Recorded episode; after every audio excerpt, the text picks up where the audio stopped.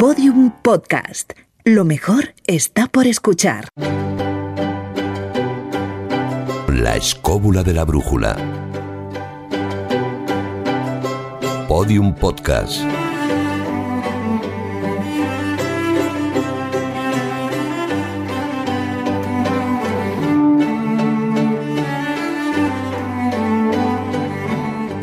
Excesivo, despierta, buscador, venerable, enriquecedor, maestro, voy a seguir, magistral, incómodo también, el Evangelio, a ver si actualizo, apasionado, maestro otra vez, fantasioso, genial, heterodoxo. Todas estas palabras nos han llegado hoy al Twitter de la escóbula, arroba escobuleros, y ahora contaré por qué las estoy leyendo. David Sentinella, ¿qué va a pasar hoy aquí? Pues esto yo creo que empezaremos a hablar ¿Mm? y pasarán las dos horas de programa, continuaremos hablando, porque ya que hemos secuestrado a nuestro invitado, que largo tiempo nos ha costado, pues hoy vamos a aprovechar, vamos a aprovechar de la presencia de este gran amigo de tantos años. Carlos Canales, hoy te encuentras un poquito con la horma de tu zapato. No, no, ¿Qui- estamos- ¿Quién va a hablar más? Eh, Enrique, sin duda alguna. Además, no sé si he sido yo el que he puesto enriquecedor. Piensa el ladrón. Juan Ignacio Cuesta, tú como siempre has venido con la guitarra, o sea que la música no va a faltar. No, en directo. No en directo. La, en directo esa no suele faltar. Eso es, Ya hoy toca. Jesús Callejo, sabemos cómo empezamos, pero ni idea de cómo vamos a terminar. Eh, no, no, no, yo creo que es lo bueno que tiene Enrique de Vicente. Es una persona con tanta sabiduría, un auténtico maestro, es verdad. Y esas definiciones, esas palabras que han dicho los corroboros, estamos hablando de un maestro, de un referente del misterio, de una persona totalmente heterodosa, pero también polémica, con datos fundamentados. Un gran amigo y sobre todo pues una de esas personas que ya que ya no solo es un referente, sino que ya ha pasado a la historia del mundo del misterio. O sea, haga lo que haga a partir de ahora, diga lo que diga hoy, es una de esas personas dignas para tener en cuenta, porque su información, su documentación, y mira que ha escrito pocos libros, pero desde luego es una biblioteca con patas, lo sabe todo, y sobre todo son de esas personas, por poner otro adjetivo, entrañables. Entrañable. Bueno, saludo al resto del equipo, Jesús Blanquiño en la producción, con Alfredo Moreno a los mandos técnicos, un servidor Fran Izuzquiza. Hoy va a quedar una escóbula bonita. Que os guste o no, ya nos lo contaréis en redes sociales.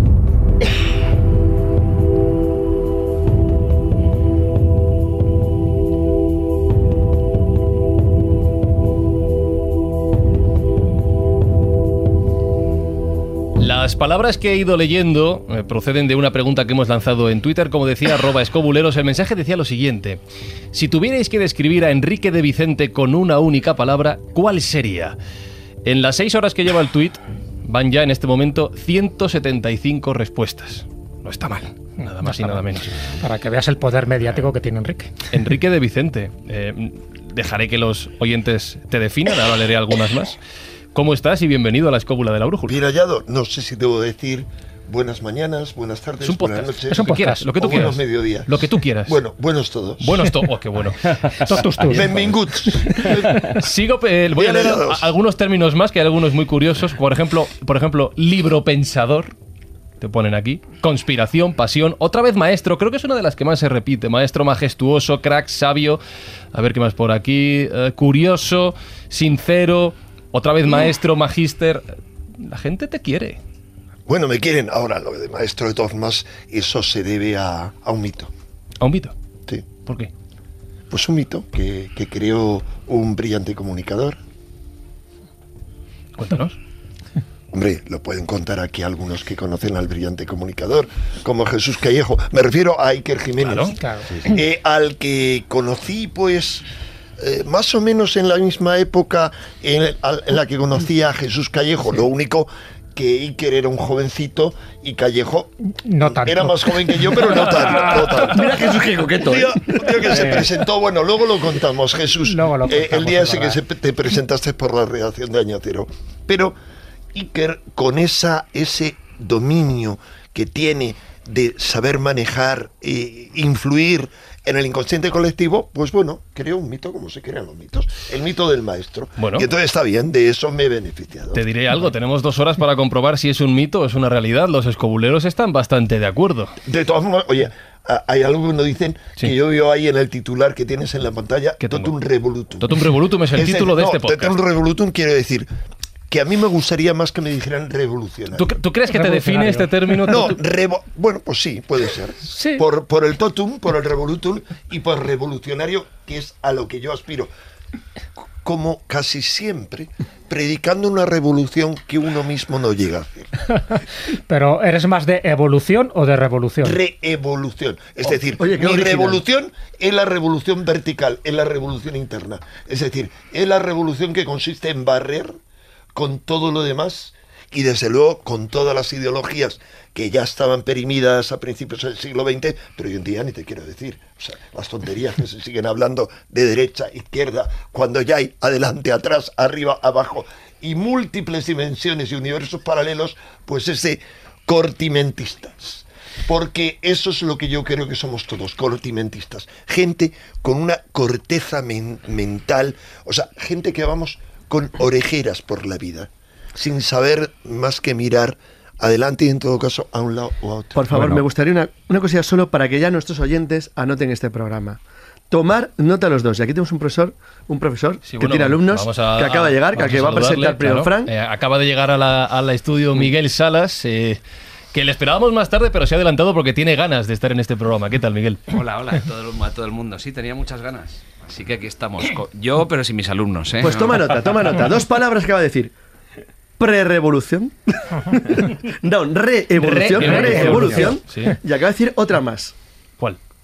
Ha dicho muchas. No, acaba de decir otra palabra, otro neologismo interesante. Y había quedado sin él. Una era revolución y estaba pensando yo en el siguiente. Cortimentista. No, Ah, no, no, había una muy buena por ahí. Digo, mira, tiene dos palabras que ha Pues ha aportado al histórico. Se me acaba de olvidaste. Al histórico, habrá que rebobinar el programa. Al histórico del. No, hombre, pero esas las he dicho muchas veces, al igual que otras, como sabe muy bien. Jesús Callejo, que hoy en día están internacionalizadas, pero que está bien documentado, que las escribí por primera vez como conspiranoico. Conspiranoico, Era una verdad. forma de reírme de mí mismo cuando hace 31 años yo escribía el primer gran artículo en, no en una revista de difusión masiva, sino ultramasiva en español, que era muy interesante, Sí. que entonces tenía ocho ediciones en Sudamérica y llegaba por, digamos, EGM o similares a más de 20 millones de lectores. Claro, pero era la época, la época que se leían y se compraban revistas. Eh, Porque bueno, revistas como aquella, no había revistas de esos temas. Ya, ya. O sea, no había revistas de estos temas, no había aparecido más allá y mucho menos años Bueno, tarde. Pero había, habido pero había habido, Enrique, tú y yo que Bueno, somos- hablamos, había Karma 7, Tú y yo, pero era eh, sí, ultra algo, minoritaria. acuérdate, ¿Cuál? algo.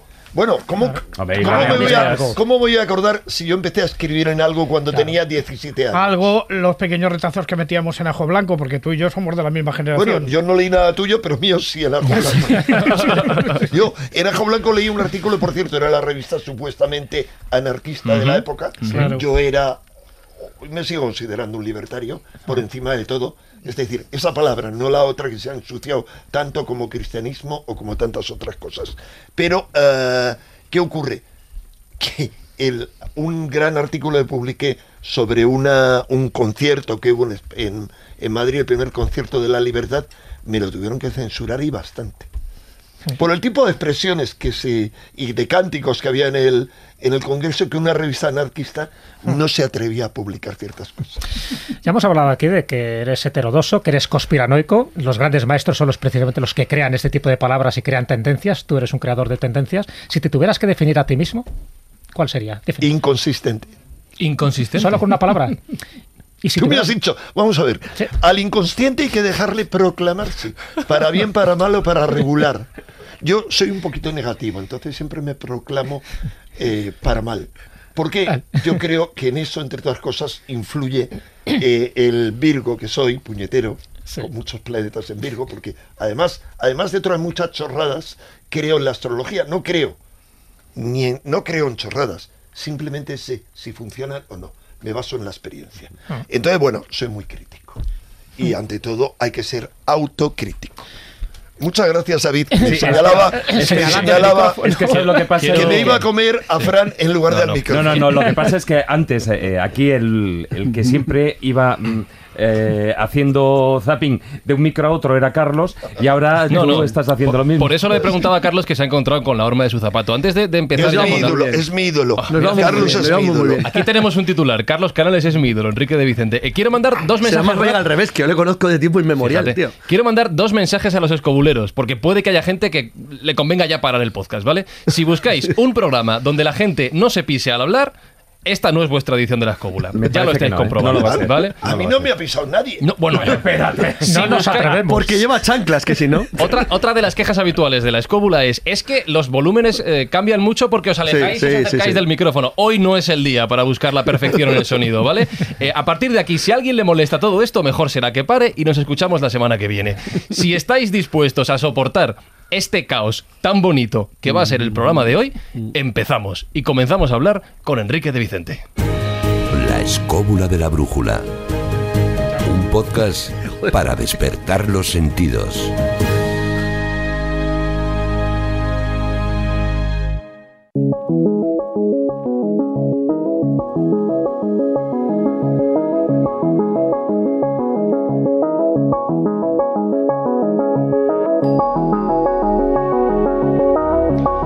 Hoy no hay guion, hoy no hay red, no hay paracaídas, no hay nada eh, preescrito ni preestablecido en este programa. A ver, Frank, en Sí. un programa que hemos denominado, que Jesús le ha puesto ahí bien lo de Totu Revolutum, o sea, Nada. esto es sin red, Sí, está totalmente, claro. totalmente. Además, eh, las redes con Enrique no funcionan. No, en absoluto. Y me No gusta, funcionan. me gusta. No funcionan ni las redes ni las redes inalámbricas. Las redes sociales sí, ya lo habéis visto.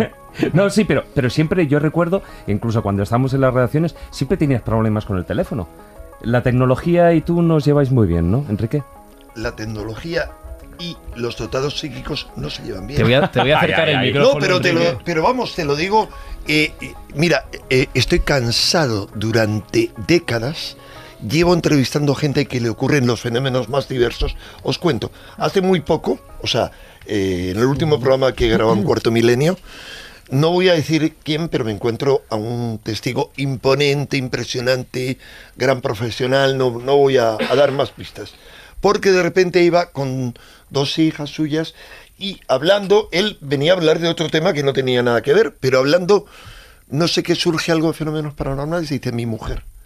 Mi mujer, de repente, premoniciones, pero me cuenta premoniciones con detalle, con todo detalle. La mujer era pintora y tal, y y yo le empiezo a hacer preguntas. ¿E interfieren los instrumentos eléctricos? Y dicen las hijas, bueno, estallan las bombillas en la casa, se estropea el teléfono, se estropea el ordenador, la televisión, no sé qué. Pero luego le ocurrían otro montón de fenómenos males. Eso es algo que he encontrado siempre. Tú recuerdas, Jesús, que te veo ahí, tú eres el más paranormal de todo. Sí, hombre, por- No sé cómo tomar eso. Claro, claro, pero ¿por qué? Tú tienes un libro que hay una beata encima. Ah, sí, sí, sí, eh, ¿Cómo se llama? Sor María del Sancajo, una monja del carajo. María Luisa. Ah, Bueno, María Luisa bueno, del es un- una monja sí, Carajo. monja de, de allí, en Albacete, sí, sí. sí. sí, Es sí, un sí. libro que escribí con José Antonio Iniesta hace tiempo. Con Iniesta. Bueno, pues en ese es libro, por ya, ejemplo, ¿eh? tú hablas de este tipo de, de dotados. Sí. Sabes lo que es. Por eso, por eso hablaba de ese tipo de fenómenos paranormales. Para mí, eh, recuerdas que un libro que tienes ahí mío se inicia con la historia de Matthew Manning. Ah, sí. Matthew Manning es un dotado paranormal Sí, sí. con infinita más variedad de habilidades. Bueno, no infinita, un poco más que Uri Geller y con la diferencia con respecto a Uri Geller que lo han aceptado muchos que han negado a Uri Geller. Yo he estado con él dos veces, cuando vino a España por primera vez, siendo más joven que yo, y luego me encontré con él en Inglaterra. Y él me ha confirmado cómo desde el principio era un problema de alteración eléctrica permanente. Así que con eso respondo a, a tu pregunta. Cuidado, eso no explica el caos que había en mi despacho. Bueno, pero... No era, no era motivo de un poltergeist. No, no, no, no. No. Un tema de literatura. ¿Os acordáis que Asimov, cuando escribe La Fundación, cuando el imperio se va a hundir, el imperio hundiéndose decide hacer, para ante los mil años de barbarie que vienen al universo, a la galaxia decide hacer dos fundaciones, y el libro dice en los extremos opuestos de la galaxia. Y todo el mundo cuando va leyendo la novela con la mentalidad de los años 50, piensa que los extremos opuestos se refiere a los extremos opuestos físicamente, geográficamente de la galaxia. Y en realidad es que crean dos, dos estados y dos mundos diferentes. Uno que se basa en la tecnología para controlar la materia y otro en la mente y el control de lo psíquico. Entonces es curioso porque al final llegan al mismo, al mismo, a la misma conclusión por vías totalmente diferentes. No está tan opuesto como tú crees. No, no, yo no- para nada. Sí. Todo lo contrario, estoy completamente de acuerdo contigo, absolutamente. No es opuesto, es más, yo no soy un enemigo de la tecnología para nada. De- aunque mm, he no me he opuesto a ella, he denunciado sus peligros muchas veces en cuarto milenio, pero porque son evidentes. Es que no los he denunciado yo. Es que los padres de las revoluciones los han denunciado desde el principio. Eh, el padre y sus ahijados de la gran conspiración mundialista denunció, él denunció sobre todo, sus dos hijastros denunciaron la revolución mundialista. No, no sé si sabes a quién me estoy refiriendo. Al autor de La conspiración abierta, de Open Conspiracy. Herbert George Wells. El autor de La Guerra de los Mundos. Sí, sí, sí, sí, sí. Pero el autor de otro montón de, de obras y que tiene La máquina del tiempo. una conspiración abierta en la que describe cómo él, o sea, forma parte de todo un conjunto de gente inglesa, muy concretos, de los que podríamos hablar con mucho detalle, y de los que habló Carol Kingley, que era el profesor predilecto y el que dirigió los estudios de Clinton, de Bill Clinton, Ah. y él le dedica un libro, Tragedy and Hope, Sí, que Carlos Hope. conoce bien. Sí, tragedia de esperanza. Lo que pasa que es que la, la idea Wells era, o lo que llamaríamos, en la parte inicial de Wells, Wells era comunista, claramente. Es decir, tenía una idea... Bueno, era, era, Sí. era lo que se llama socialdemócrata. Claro, Fabián, sí, pero, sí, pero en la, en la socialista época en la que explica, era, exacto, era un tipo que, que tenía una conciencia. Es que es- el mundo ha cambiado mucho. Es decir, eh, eh, yo qué sé, el- el Jack London no sería igual el, el Jack London de 1905 que si lo ves ahora. Eso estoy seguro. A Wells le pasó más o menos lo mismo. Wells se va decepcionando y va cambiando a lo largo del tiempo. Pero Wells tenía dos obsesiones, porque además las, las dos, que son perfectas. La de la ciencia, que para mí es su mejor novela. Triste que no se pueda llevar bien al cine porque parece grotesca en el cine y el libro de verdad lo aconsejo porque es una pasada que es la, la isla del Doctor Muro. Oh. Buah, que es una de las cumbres de la novela de Silicon. Es una maravilla. Y la, La Guerra de los Mundos, que es un libro increíblemente acertado en dos esen- esencias, en dos cosas elementales, que, que es qué le pasaría a la humanidad futura si se enfrenta con algo que no puede controlar. Está muy bien el planteamiento, porque La Guerra del Mundo es un libro angustioso, ¿eh? Totalmente. Pero la isla del Doctor Muro es terrible, porque la isla del Doctor Muro eh, marca las esencias de la diferencia entre la civilización y la barbarie. O sea, a mí Wells me parece uno de los escritores fabulosos del Pero no ha leído XX. La conspiración abierta. También, lo que pasa es que Conspiración Pero La Abierta es un libro más político. No es una novela, es Claro, son pensamientos, El es un- plan para son crear pensamientos. un nuevo orden mundial. Y ahí es donde digo que, que es denunciado por sus dos pupilos, Claro, pero porque que la- son ah, Aldous Huxley Sí. y George Orwell. Otros dos que acaban luego decepcionados unos años después. Terriblemente. Por razones Bueno, diferentes y sobre de- va por otros caminos de distintos, diferentes ¿eh? cosas. Claro. Aldous Huxley, de, de ese mundo tecnológicamente perfecto, ya propugnado, por supuesto, hasta por su abuelo. Sí. El Eh, autor de Un Mundo Feliz para los oyentes Claro, despistados. Un Mundo Feliz. Y 1884, y, otra Orwell, versión, claro. tras haber sido. Él no fue nunca comunista, No, nunca sino lo fue, tras no. haber sido anarquista Sí. y haber venido a luchar a la guerra de España y haber dicho algunas barbaridades como que ya podían haber tenido el buen gusto los anarquistas de volar la Sagrada Familia, porque dijo una borrada Sí, pero luego se arrepiente de mucho lo que Pero dice, luego hombre, él criticó, criticó el, Claro. la dictadura socialista que se establece en Inglaterra. Eso es 1984. Claro. Y hoy estamos ya en 1984 Hombre, para mí. acertó perfectamente con ese Pero con la elementos, con elementos que nadie podía prever, porque nadie, nadie puede acertar el futuro. La, la tecnología, las comunicaciones, una serie de elementos que se van cambiando. Los dos han sido unos, unos futurólogos, en cierto sentido, bastante buenos.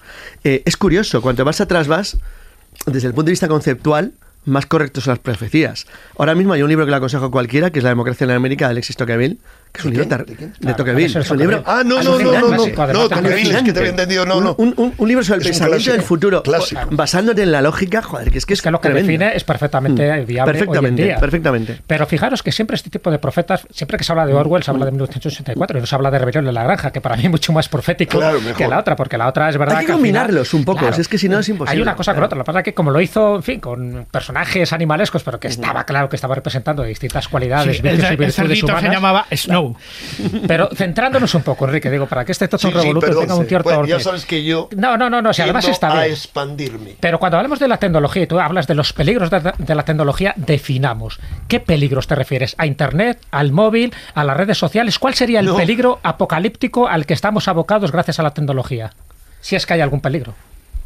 Defínalo, no, no te calles. tenemos más que salir a la calle. Te voy a- te voy a acercar o no el tenemos más que escuchar eh, los medios de comunicación de ya mismo y proyectarlo el futuro. ¿De qué estoy hablando? ¿De qué, qué acontecimiento está ocurriendo ahora en España? que nos habla de eso en Barcelona. ¿Qué está ocurriendo en Barcelona? ¿Te refieres a lo de... Mobile. La Mobile, Mobile, Congress. mobile. Claro, es sí, sí, decir, sí. ¿qué ocurre? La, la gran feria Que de hoy- la tecnología. Eh, diríamos, érase un, un hombre, una mujer, un niño, una niña pegado a un móvil, pegado a un WhatsApp. Ahora cada vez con móviles más envolventes. Vamos a ver, esto es una maravilla. Realmente las posibilidades que nos da son tremendas. Ahora, el grado de estupidización y zombificación que nos da es también tremendo. Vamos a ver, esto, también se Internet... hablaba, también se hablaba de la televisión Sí. Sí, así, pero claro, atrás. pero yo Se incluyo muere. la televisión. Si es que el asunto está todo ya incluido. Es decir, tenemos tal cantidad, tal capacidad de formas de atontarnos, de entretenernos, de distraernos. Por cierto, Que ¿has la visto la atención película? se distrae y no aprovechamos, perdón, no aprovechamos lo esencial. Internet como maravillosa herramienta, como la herramienta más revolucionaria que ha tenido esta humanidad, no digo este planeta, esta humanidad nuestra. Eh, ¿Qué ocurre? Ahí tenemos cosas, herramientas de tradiciones como la taoísta y otras para transformarnos, para hacer una verdadera revolución psíquica, para ir, para dar el salto más allá de lo humano. De todas maneras- Existe, pero no lo utilizamos porque vivimos atontados, no voy a utilizar palabras mal- malsonantes. De todas maneras, Enrique, siempre estamos en la paradoja del martillo. Vamos a ver. Es muy fácil de entender porque con una parábola como hacía Cristo se entienden las cosas. Uno va a la ferretería y compra un martillo. Y entonces va a su casa y clava un clavo. Pero de repente decide que no quiere clavar un clavo, que lo que quiere es hacer otra cosa. Entonces va a uno que va por la calle y le niña con el martillo en la cabeza.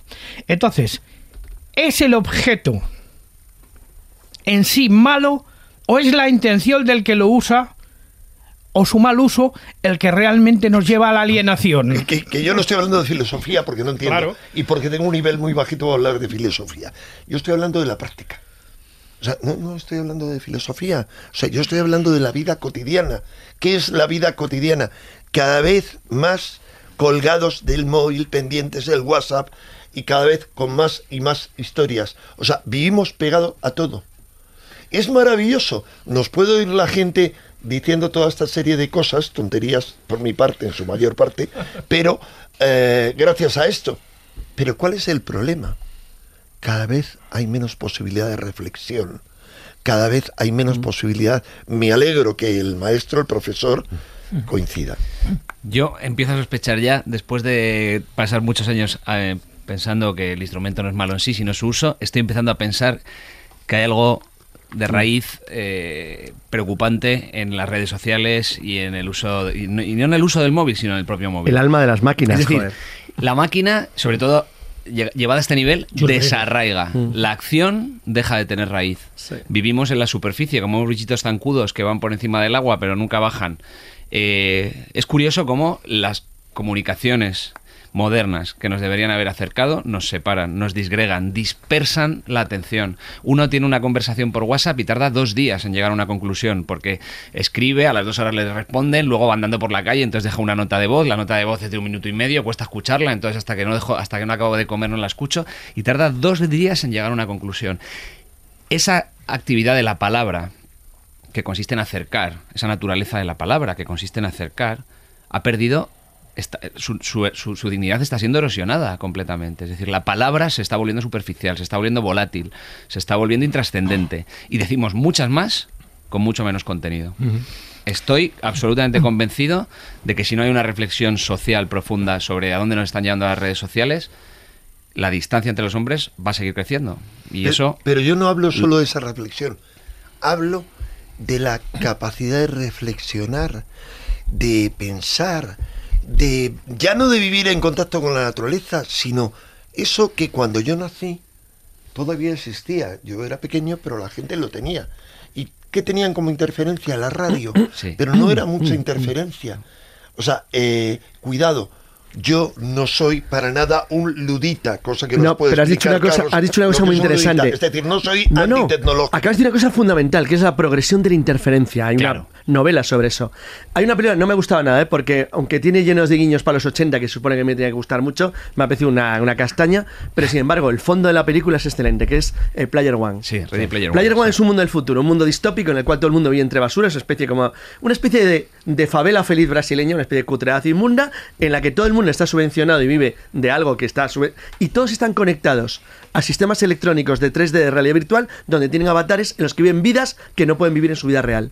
Entonces han abandonado literalmente su vida real por una vida de ficción. Que es lo que estás comentando tú llevado al extremo total. Es donde ya no existe la vida. Todo el mundo, según se levanta, se coloca las gafas y solamente vive en el mundo real para comer y poco más. Y dormir. El resto están conectados con avatares que les dan todo lo que el mundo real no les ofrece. Terrible. Pero eso es lo que está película. pasando, Carlos. Y es que el Mm, primer diálogo terrible. que se pierde con este tipo de relación es el diálogo con uno mismo. Yo antes iba en el autobús hace 15 o 20 años Sí. y me abstraía durante una hora en el viaje de autobús. Como mucho leía, ¿no? Mm. Ahora mismo saco el móvil y miro a ver, ¿no? Entro en el, el famoso círculo del idiota, ¿no? Miro a ver WhatsApp, en WhatsApp no hay nada, me, me meto en Facebook, en Facebook no hay nada, me meto en lado, Instagram y cuando, cuando vuelvo, llego a la última, como han pasado tres minutos, vuelvo de Vuelves a nuevo empezar. a empezar. Pero no hay nada para ti que, es- que eres muy exquisito. Bo- Pero para la mayoría de la gente Bueno, sí hay sí, pero dema- claro, yo me demasiadas cosas. Pero es verdad Un que libro esencial, La vía de la acción de Antonio Medrano.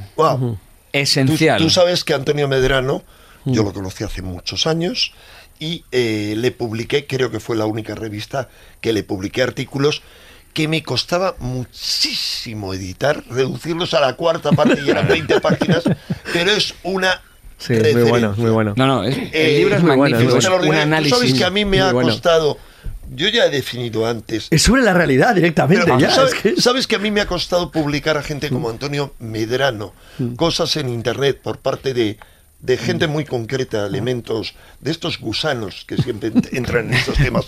Un- no, peor, peor que gusanos, gusanos vampíricos. Eh, una acusación movida de forma cutre y publicada por La Razón, no te lo pierdas, diciendo que año era una revista neonazi Claro. y nazi. Sí, porque. Medrano decía, entonces yo se lo comenté porque publicaban. Y Medrano me dijo, porque Medrano fue fundador de una, una organización que se llamaba CEDADE, que luego tuvo otros tintes, pero en una línea de Vale, pensamiento luego tuvo los de conservador, Varela, los que tiene. de Dors, Claro, ya Eugenio sé, y otros, y me dice Ramiro de Maestu, y me dice Medrano, me manda un documento, dice, toma para que le repliques a los de la razón, diciendo, por ejemplo, José María Aznar, Antonio Medrano es uno de mis maestros. Por ejemplo, Mm. quiero decir, vamos a ver, eh, perdón, lo- discúlpame porque te he cortado. No, y no, la, no, y la vía de la acción de Medrano, al igual que sus otros dos libros, Sí, sí, son sí. grandes referencias. absolutas, ¿no? Y hace un análisis precisamente de cómo todo este, Mm. este abuso de la tecnología nos descentra, nos saca de la raíz, ¿no? Y además refiriéndose al Tao Te Ching, refiriéndose al a la Bhagavad Gita, es decir, a toda la filosofía perennis. ¿Cómo va a ser un partido nazi si el nazismo es... Mm. Es de- Estado, es todo lo uno- contrario, Es uno de los, justo, de los, de lo despendoles más radicales de, este- de esta, de esta sociedad de la Sí, sí. acción por la acción, ¿no? Pero, de, todas maneras, es que estamos eh, invocando aquí una serie de elementos que empiezan a ser un poquito contradictorios. Sí, sí, dema- bueno, el, fenómeno nazi, sí. el fenómeno nazi es un fenómeno que sucede en un momento dado y en unas circunstancias muy concretas, pero que en realidad es bastante limitado en el tiempo. Pero el fenómeno del pensamiento que lleva al fenómeno nazi es mucho más antiguo. Porque Sí, no señor, olvides, mucho más efectivamente, porque Señor. los ideólogos nazis parten de señores que venían desde mucho Sí, tiempo señor, atrás con ideas, pero las interpretan mal. Por ejemplo, Gobino, ¿eh?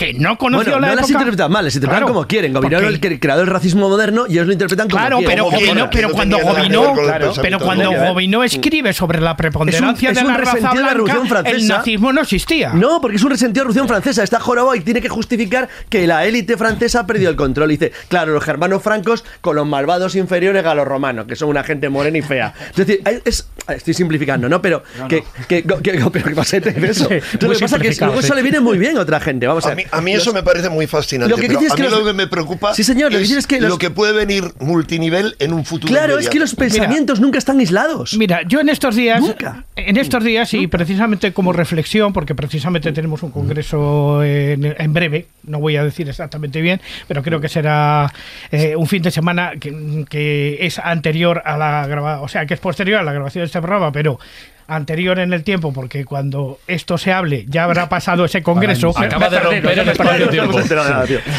No, bueno, estoy haciendo un poco de spoiler. Vamos, que cuando se Me publique- pidieron- Cuando lo escuchen ya no es spoiler, ha Eso, pasado. Ya está. Me pidieron que hiciera un análisis de, de- de cómo es el, el mundo que, en el que estamos viviendo ahora y, y más o menos qué referentes o podemos, podemos encontrar literarios y, y de algún tipo. Entonces he elegido dos. Fíjate cuáles voy a elegir porque vas a entender enseguida, Enrique, por dónde va la cosa y tú también, Miguel. Y todos los demás, por supuesto. Ah, gracias. Balden. ¿Cómo? ¿eh? Balden. Balden. Balden, Uno, de Balden Henry. Thoreau y El elogio de la locura de Erasmo de Rotterdam. ¿Por qué? Pues muy sencillo, porque estamos repitiendo esquemas que ya se dieron en el siglo XVI, XV, XVI. Este programa me empieza a preocupar ¿Eh? para la audiencia media. Claro. Erasmo de Rotterdam, se lo estamos pasando ya. ¿eh? nos estamos. No, pero, pero, pero en el elogio de la locura de Erasmo aparecen elementos que hoy día están perfectamente vigentes simplemente con sustituir algunas de las palabras que él emplea en eso por teléfono móvil. Totalmente. Totalmente. Oye, es Sí, verdad, lo pasa, pero- lo que es que es pasa es, verdad, que nos ¿eh? estamos yendo Y si un por encima pero- de la no, cultura pero- media de A la ver, voy a, voy a pedir, cerrar voy a un pedir- instante. voy a pedir un segundo, por favor, eh, que no hablemos cinco a la vez, Vale, ¿vale? vale. De uno en uno, por favor, Miguel. No, decía que por cerrar un instante, se me ocurrió, estaba leyendo a principio de curso en septiembre un ensayito que ha sacado un señor eh, que, que tiene un apellido que en español suena muy mal, pero él es finlandés, o se llama Erling Kagen, ¿eh?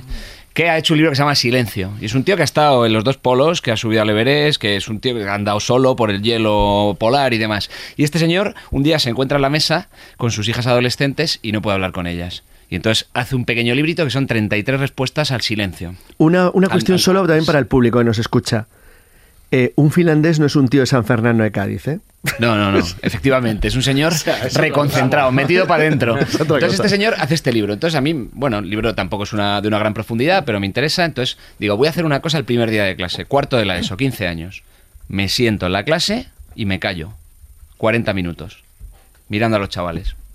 Y al final de la clase, cuando quedan 5 minutos, leo un texto breve de este libro y les pregunto, ¿qué ha pasado? Y me dice uno de los muchachos, creo que es la primera vez desde que nací que paso 40 minutos callado, sin escuchar música, sin mirar un móvil y sin ver, una, y sin ver la tele. Probablemente toda la vez, claro. O sea, la primera vez, Qué bueno. ¿no? Claro, es Pero- que- sí, eh, Jesús. No, bueno, nada, un poco que reduciendo lo que estamos diciendo, bueno, y sobre todo para ir siguiendo avanzando y no meternos en una especie de laberinto. Sí. Eh, No te preocupes que ya estamos eh, dentro. extrayendo, no, a ver, Dentro no, del no, está bien, porque eso es lo bueno, ¿no? Eh, las conclusiones que podemos sacar, las que puede sacar un oyente hasta ahora es que de momento hemos perdido esa conexión con la naturaleza, hemos perdido la conexión con el pensamiento mágico, no estamos dando importancia al valor de las palabras y no estamos dando importancia al valor del silencio. Enrique, como conocedor que eres de las profecías, estamos hablando del futuro, estamos hablando de los peligros que puede tener la tecnología, pero también de las grandes ventajas. Pero mm, al final todo es cíclico, todo va por etapas. Posiblemente lo que estemos viviendo ahora es algo que se ha vivido en otro momento, pero con las herramientas que tenemos a nuestro alcance. Tú conoces muchas profecías, has hablado en muchas conferencias, eh, en muchos programas de Cuarto Milenio sobre las profecías. ¿Hay alguna que se refiere a estos tiempos donde o bien la tecnología o bien la injerencia de determinadas potencias, vamos a llamarlas eh, estatales, incluso alienígenas, ¿por qué no?, están influyendo ahora en este devenir de los tiempos. Bueno, yo no voy a hablar de profecías, deberías hablar tú más bien, que has escrito No, no, no, un libro sobre libro. profecías y muchos artículos. No, yo nunca, no, no he escrito sobre eso, pero tú sabes mejor que yo, Jesús, que si algo se podría decir de las profecías es que la inmensa mayoría no se han cumplido. Claro. Cuando se hacen profecías a fecha fija o aproximada, no se cumplen. Sin embargo, cuando vamos a las grandes tradiciones proféticas, algunas muy antiguas, ciertamente sí hay signos de estos tiempos que están descritas y que no se conocían en otros tiempos. En cuanto a devastación de la naturaleza, en cuanto a armas aterradoras, en cuanto a, por ejemplo, si cogemos el Apocalipsis, que es un libro maravilloso, y, y mal entendido. eh, maravilloso, eh, prometedor al máximo y no terrible como la gente lo toma. Apocalipsis es el nombre griego que dice revelación. Ah. Y es, es una destrucción del antiguo orden diabólico, vamos a decirlo desde el punto de vista gnóstico, que es Juan, el autor, y finalmente que emerge, baja del cielo la Jerusalén celeste. Es decir, es la destrucción del caos actual, es una alquimia, es un libro alquímico, entre otras cosas, en el que hay toda una serie de procesos y finalmente que emerge algo nuevo, que para mí es lo que Aurobindo llamaba el descenso del plano supramental sobre la tierra, o lo, lo que los gnósticos, modernos gnósticos llamarían el descenso de la Sofía. Es decir, es algo que nos permitirá, según mi lectura del Apocalipsis, dar el salto, como dice el Apocalipsis, y hubo una nueva tierra y un hombre nuevo y un nuevo cielo, el hombre nuevo. Ir más allá del hombre. Ese para mí es el futuro. Futuro lejano, si quieres así. ¿Cuál es el presente? Lo que describen todas las tradiciones es un mundo de caos. Ciertamente hay muchas cosas en cuanto a críticas que se hacen que el mundo ha sido, ha sido siempre un mundo putrefacto y el nuestro en muchos aspectos es mejor, mucho mejor que otros anteriores. Hay crítica, hay medios de comunicación, se sabe cuando hay una dictadura, obviamente nos manipulan, crean ellos mismos dictaduras y crean mm, cuellos de botella. Eh, es decir, ¿para qué? Para mantenernos, por ejemplo, en cuanto a la política, constantemente enfrentados. ¿Por qué? Porque no hay nada mejor para que no tomemos conciencia de que somos esclavos, de que realmente todos vivimos en una cárcel virtual. Estamos equivocados. Queremos salvadores políticos, queremos salvadores religiosos y la única salvación está dentro. Porque no hay opresores externos. Hoy en día menos que nunca. O sea, el opresor está dentro de nosotros. Quiero decirte con todo esto que sí, hay una descripción de lo actual. ¿En qué creo yo? Y con toda probabilidad que me equivocaré una vez más. Pero en qué creo a largo, a largo plazo por lo menos, si no a medio. En que este desorden mundial actual no tiene remedio. Como decía Edgar Mitchell, el, el único, El- el el único que tenía un doctorado cuando fui a la Luna, había este mundo tiene tres opciones. Una, una destrucción y volveremos a las cavernas. Segundo, un nuevo orden mundial, lo digo con mis palabras, no con las suyas, es decir, se establece una dictadura ecológica o de otro tipo planetaria, pero siempre hablan los resistentes y iremos al infierno otra vez. O tercero, lo que él decía, una metanoia. Es decir, transformar. Metanoia viene en el Evangelio de Juan, en griego, una palabra griega que pone en la boca de Juan el Bautista. Cuando dice, arrepentíos, porque el reino de los cielos está cercano. Dice, metanoia, porque está cerca el reino de los cielos. Significa, transforma tu forma no de pensar, de ser, de vivir. Es decir, la revolución psíquica. Solo la única revolución que no podrá ser falseada y que no estará destinada al más absoluto fracaso, como ha ocurrido con todas, desde la gran revolución americana, que nació con unos ideales maravillosos, pero que fue corrompida de inmediato con políticos y otras víboras, hasta las últimas. O sea, la única revolución viable es la revolución interior. Por eso decía yo que voy a hablar, a predicar cosas que yo no practico. Edgar Mitchell hablaba de la noosfera. Claro, a él y otra gente ya anteriormente, es lo mismo que dice eh, Telar de Chardin, es el que utiliza el término noosfera. Del punto omega. Que lo, lo re- sí, pero él lo recoge de un ruso, Bernatsky. Pasa es el, el punto el omega que la palabra hasta conceptos físicos como los de Tipler, Frank Tipler, Claro. la física de la inmortalidad y temas diferentes, Sí. porque avanza por ahí.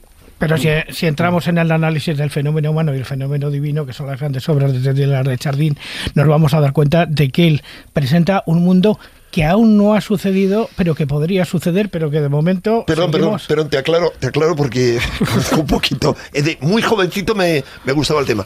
¿Sabes qué fue lo una de las últimas cosas que dijo el padre jesuita Telar de Chardín, Sí. declarado hereje por la Iglesia Católica de su momento, como no. Bueno, declarado incómodo, eh, ¿eh? fundamentalmente incómodo. gran, in- gran, gran teólogo, gran antropólogo, gran todo tipo de cosas, filósofo.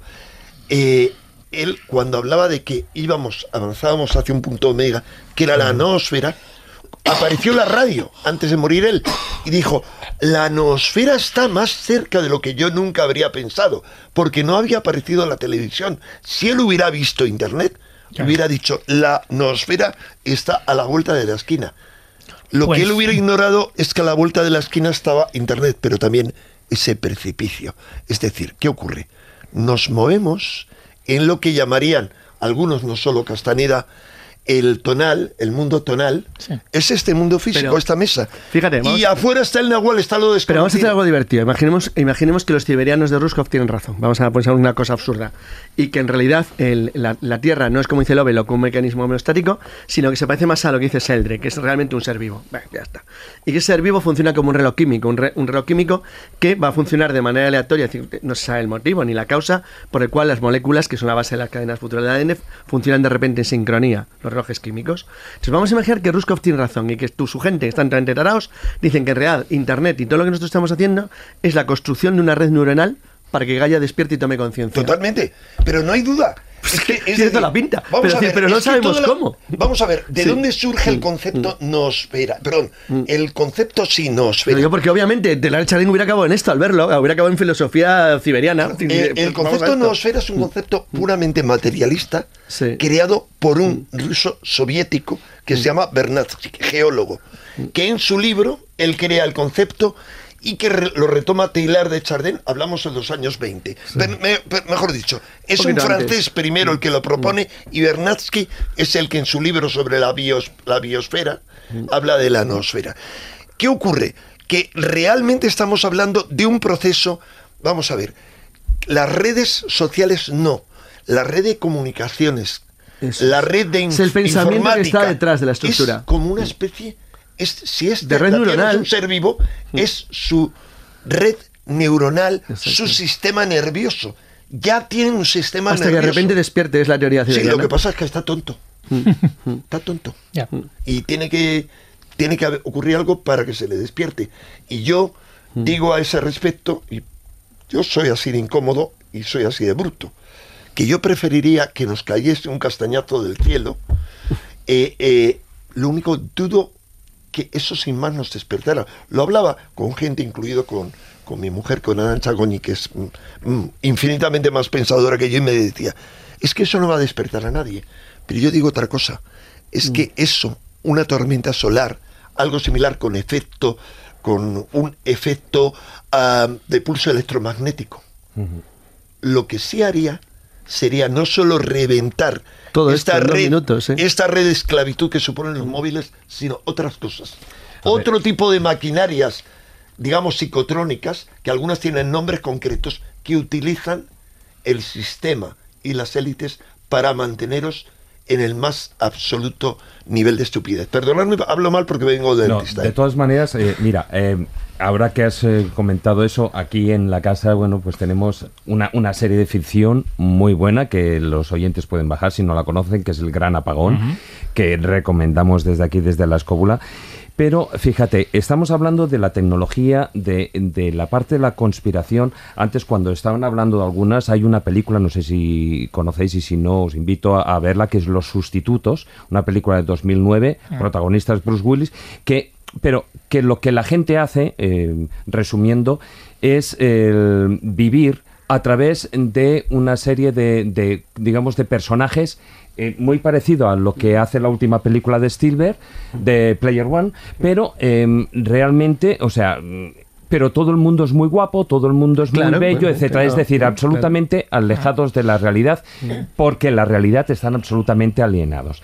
El problema de la red de redes, el problema de Internet, más allá que el- del- de los móviles, es que no nos va a despertar, pero sencillamente porque más que despertarnos, a nivel...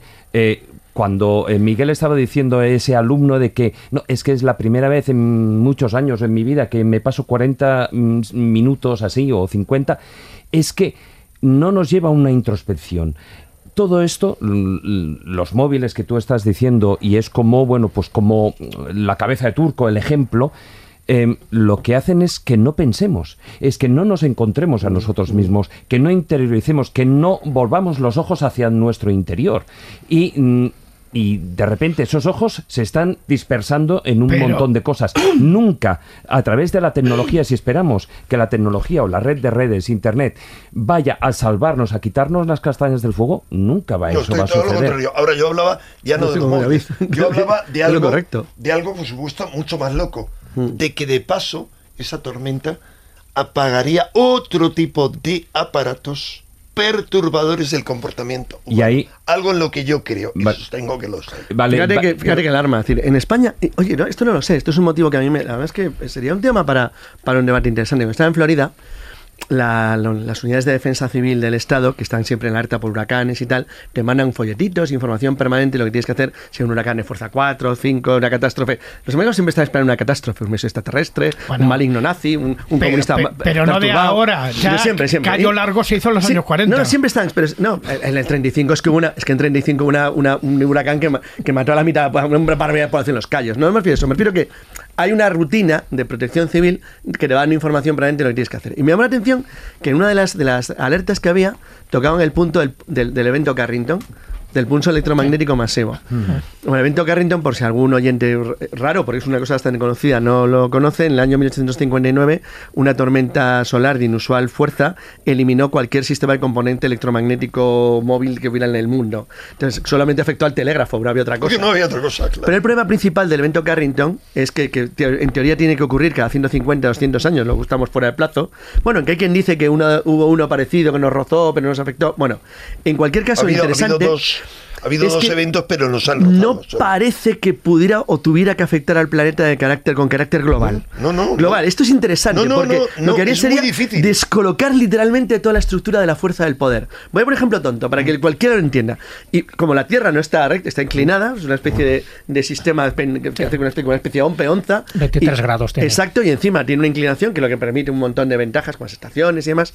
Imaginemos que una tormenta solar tipo evento Carrington afecta al hemisferio norte, pero en una determinada zona. Por ejemplo, a Europa y Estados Unidos y Canadá, pero no a Japón o a China o a Rusia del Este o al revés. Es decir, y por supuesto no te toca, por ejemplo, pues Argentina, Sudáfrica, Australia. Es decir, te puedes encontrar con que el equilibrio del poder mundial te cambia en 24 horas, de manera radical. Radical, ¿eh? Radical. Entonces, es decir, eso yo no estoy tan convencido de que nos despertara o nos hiciera No. mejores. Es que No, nos va a meter en un lío del copón. No, no, O sea, si no, no, que, no, que yo hablaba Sí. de que fuera un shock, pero estoy hablando... No, shock sería seguro, te lo garantizo. de- eh, yo me he ido a eso otro, pero yo hablaba más bien de una caída celeste, etcétera, porque prefiero eso a una guerra. Vamos a ver, yo no quiero ser terrorista. Joder, y cualquiera, una guerra nuclear es el ser- final. Hablo, pero ¿por qué una guerra? Vamos a ver.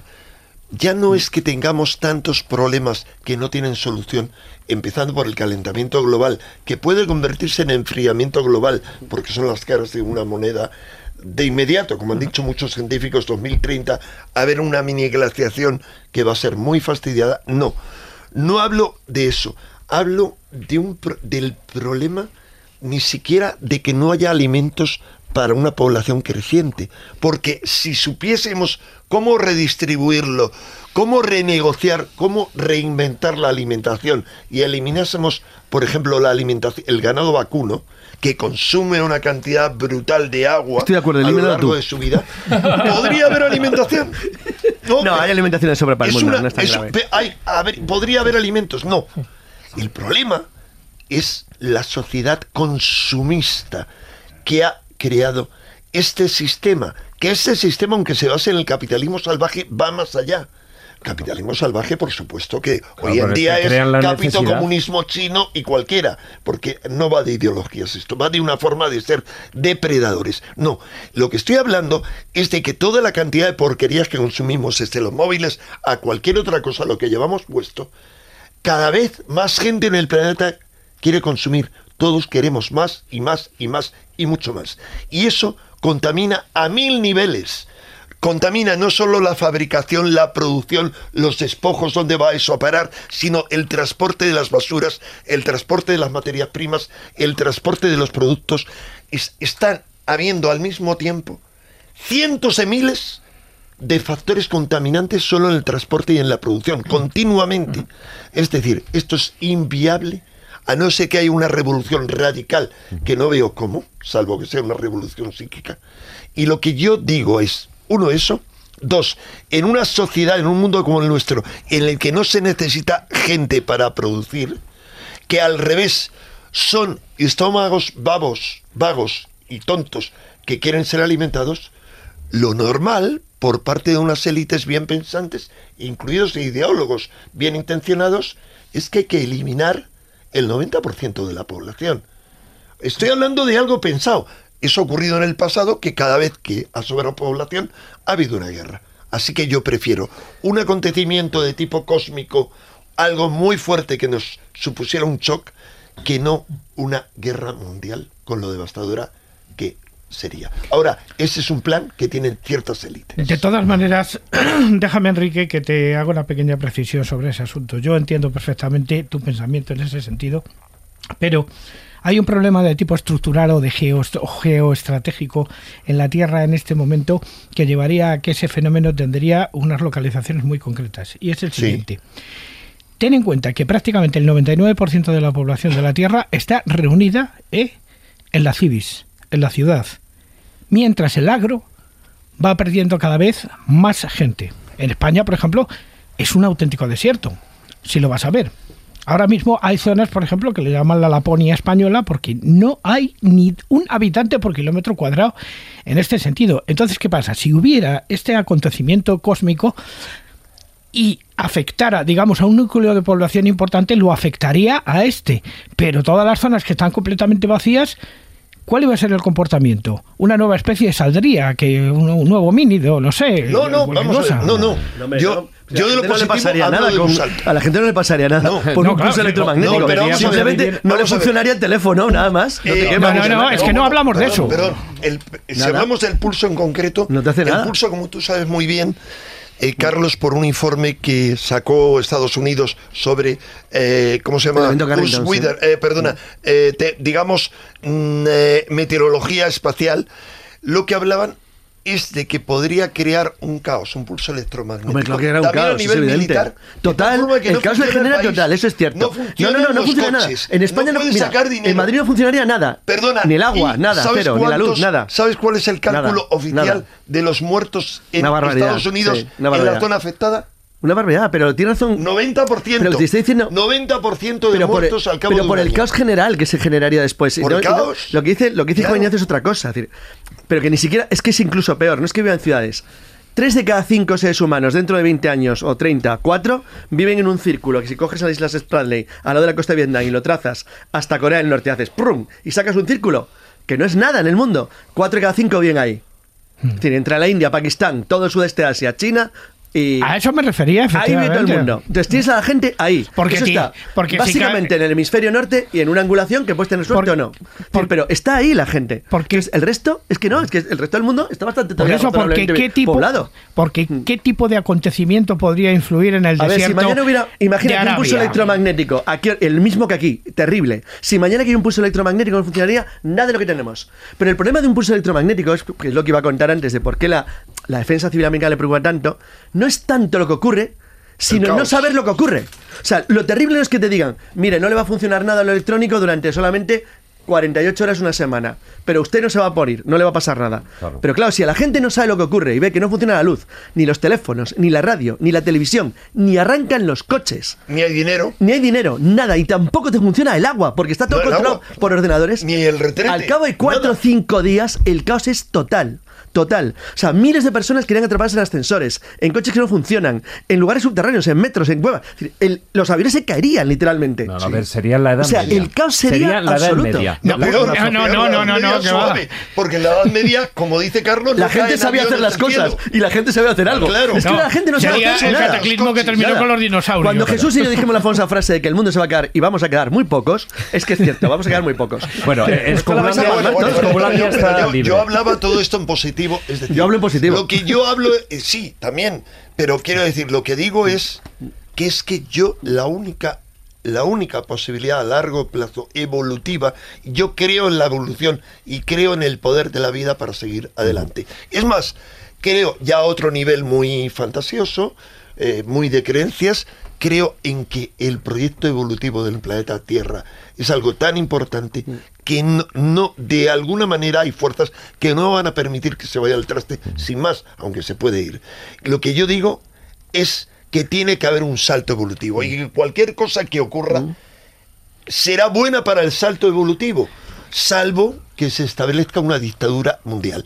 Y ese es un proyecto que existe, al menos según algunos teóricos muy importantes que han jugado un papel clave Lo que pasa es que no en es este país, como por ejemplo el profesor Giuliano Di Bernardo, fundador de la Asamblea de los Illuminati, Jesús Asiente, porque sabe, Sí, sabe mucho de quién él es Di Bernardo, sí. y sabe eh, que en una foto aquí en la que un famoso banquero, que luego fue a la cárcel, recibió su título de doctor honoris causa, él a su izquierda estaba sentado el gran maestre masónico, dos veces de los dos grandes regímenes, Giuliano Di Bernardo. ¿Cómo él crea la Asamblea de los Illuminati?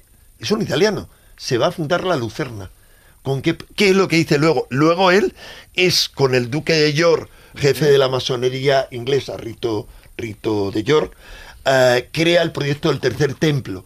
De bueno, es más complicado. No me quiero meter en detalles, pero con Breneke, que es un ideólogo, el ideólogo de Reagan y de Bush, crean el proyecto de una guerra mundial digamos, nuclear limitada en el Oriente Medio para crear un nuevo templo. Es todo un lío de mucho cuidado. ¿Qué es lo que él dice en entrevistas?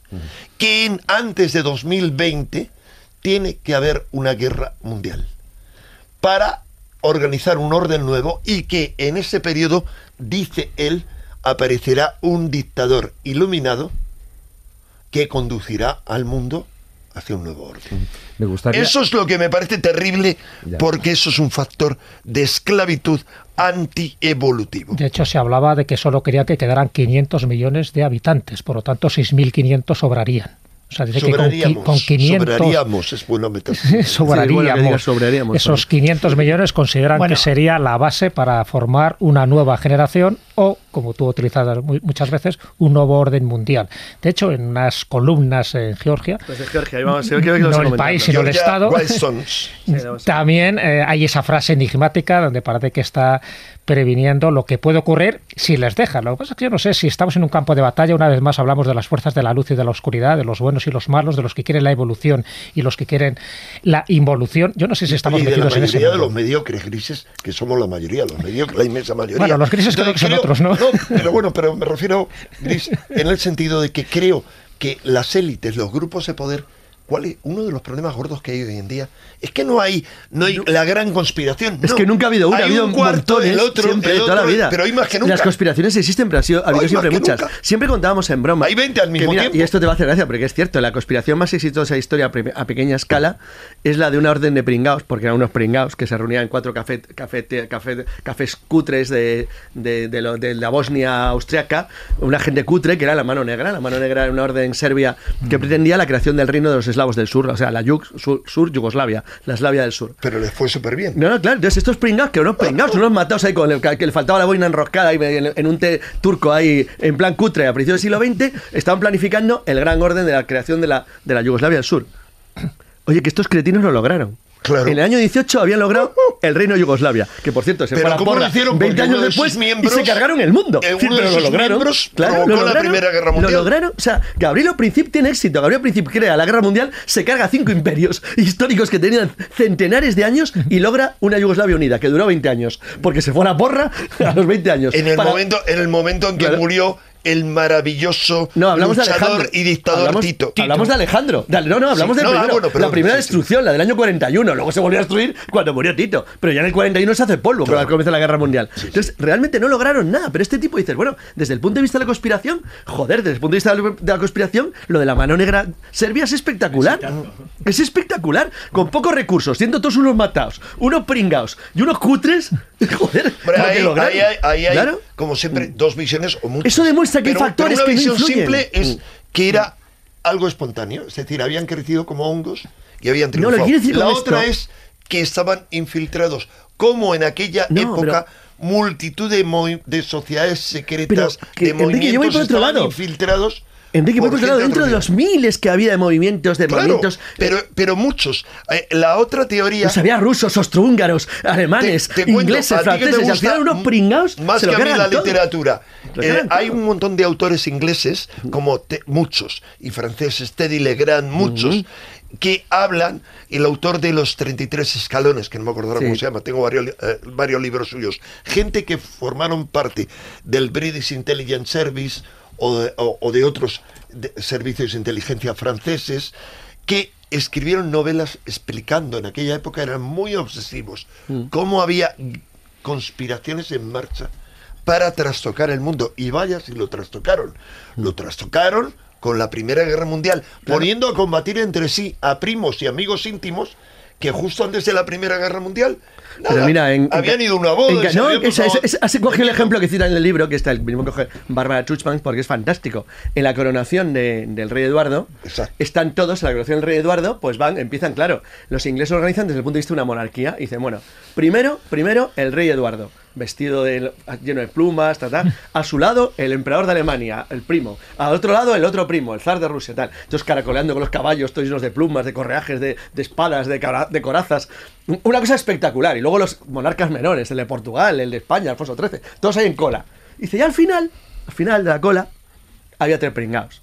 Que como no eran ni príncipes, ni grandes duques, ni monarcas, ni emperadores, ni nada, pues iban andando con chistera. Que eran el tres vecinos de, Fran- de- de Inglaterra, tres aliados conocidos de Inglaterra que mantenían relaciones. El presidente de turno del año de la República Confederación Helvética de Suiza, el presidente de Francia y el que había enviado Theodore Roosevelt, que era el presidente de Estados Unidos, en, en su nombre, que era un enviado norteamericano. Dice, por supuesto, unos años después, los únicos que tenían sus puestos o tenían algo decente eran esos tres. De los otros no queda ni uno. Y, lo- Había y sido los, por y historia. los únicos Claro, que no tenían relación de parentesco Claro, es decir, entre no quedaba ni uno. Dices, ¿cómo es posible? Pues porque un paleto bosnio le pegó un tiro a un archiduque en una calle cutre de Sarajevo. Pues efectivamente, es que no se puede medir el futuro. Es imposible. No, totalmente Es Pero, imposible. pero se puede predecir de alguna manera, porque a mí ahora... pues ya ves cómo lo predijeron. No, pero escucha, eh, escucha, hombre, que te voy a dar un argumento. Eh, cuan- tenías tú 10 años más o menos y yo 8. Cuando aparecía- no, no, sí, Enrique, porque tú y yo nos conocemos ya hace la tira. De- eh, sí, era chiquitín. Si el resto no habíamos nacido. Cuando ¿no? un señor, un sociólogo norteamericano muy importante a mi, eh, a mi modo de entender, predice más o menos qué es lo que iba a suceder después. Y estoy hablando de Daniel Bell cuando escribe... ¿Daniel? Daniel Bell cuando escribe, profesor de Harvard, escribe El fin de las ideologías, donde describe exactamente cómo se iba a comportar la sociedad postindustrial y justamente es lo que está sucediendo, todo lo que, que, él lo- que luego lo retomó un, eso que le Claro. un datos, español, que- Gonzalo su- Fernández de la Mora. Que se hubiera pillado bien, Bell ahora con las tecnologías actuales lo hubiera abordado, porque Pero- estaba muy claro. Sí, pero aún así fijaros una cosa. A ver, se puede predecir, pero se puede predecir, como tú decías, Enrique, sin una fecha, sin un plazo. Es decir, Eso es, claro. pero más que nada lo que... No, mm, eh, eh, exactamente, es una tendencia. Yo creo que más que una predicción es una tendencia. Es decir, tal cual están las cosas, igual que ahora mismo, igual que ahora mismo estamos en una sociedad absolutamente tecnificada, pero esto no es nada para lo que nos espera. Y evidentemente toda la parte de tecnología guarda mucha relación con las conspiraciones que ya hay a día de hoy y las que nos aguardan. Últimamente, además, eh, yo eh, el otro día estaba discutiendo con una persona eh, sobre si estamos realmente en una guerra fría actualmente o no.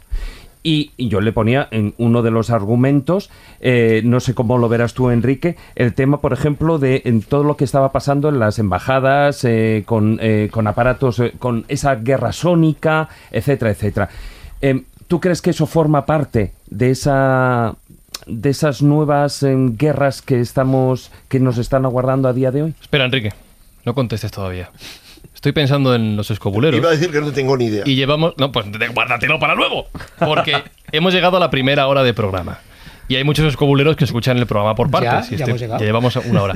Decías tú que, que no se pueden. ¿Cómo, cómo has dicho? No- esto no es nada por lo que está por venir. Sí. Una frase así. ¿Qué es lo que espera en la segunda hora? Vamos a hacer una pequeña pausa para que la gente pueda parar el podcast, los que lo necesiten. Y beber agua, Beber agua. Por cierto, hablando de beber agua. que sabéis que soy muy de describir lo que hay en la mesa. Enrique de Vicente se ha sentado al principio al fondo de su silla, con la espalda en el respaldo. Poco a poco se ha ido echando para adelante, ahora está al borde de la silla. A su alrededor hay cuatro vasos de agua, de los cuales ya solo queda medio. Se ha bebido tres vasos y medio de agua. Y hay una cosa que me llama muchísimo la atención y que no sé si tiene que ver con todo lo que habéis hablado de la tecnología, es que tiene el móvil en la mesa con el cronómetro puesto desde que hemos empezado el Claro, programa. Porque hay que saber cuánto tiempo lleva uno y sobre todo cuando empieza a hablar, cuántos minutos me paso diciendo tonterías. ¿Te preocupa mucho lo del tiempo? No. Ah, vale. No, pero bueno, es tenemos prisa, ¿eh? Pero es un Me profesional. Esto demuestra, horas. esto demuestra profesionalidad, Me ¿eh? imagino que hay dos horas de programa, ¿no? Hay dos horas. Sí, bueno, dos por eso, por se eso. supone, luego ya veremos. Vamos a hacer una pausita, ponemos una, una música, simplemente para que los escobuleros Y puedan luego te dejarlo explico aquí. lo del agua y por qué necesito sí. Vale, luego me cuentas, luego me cuentas.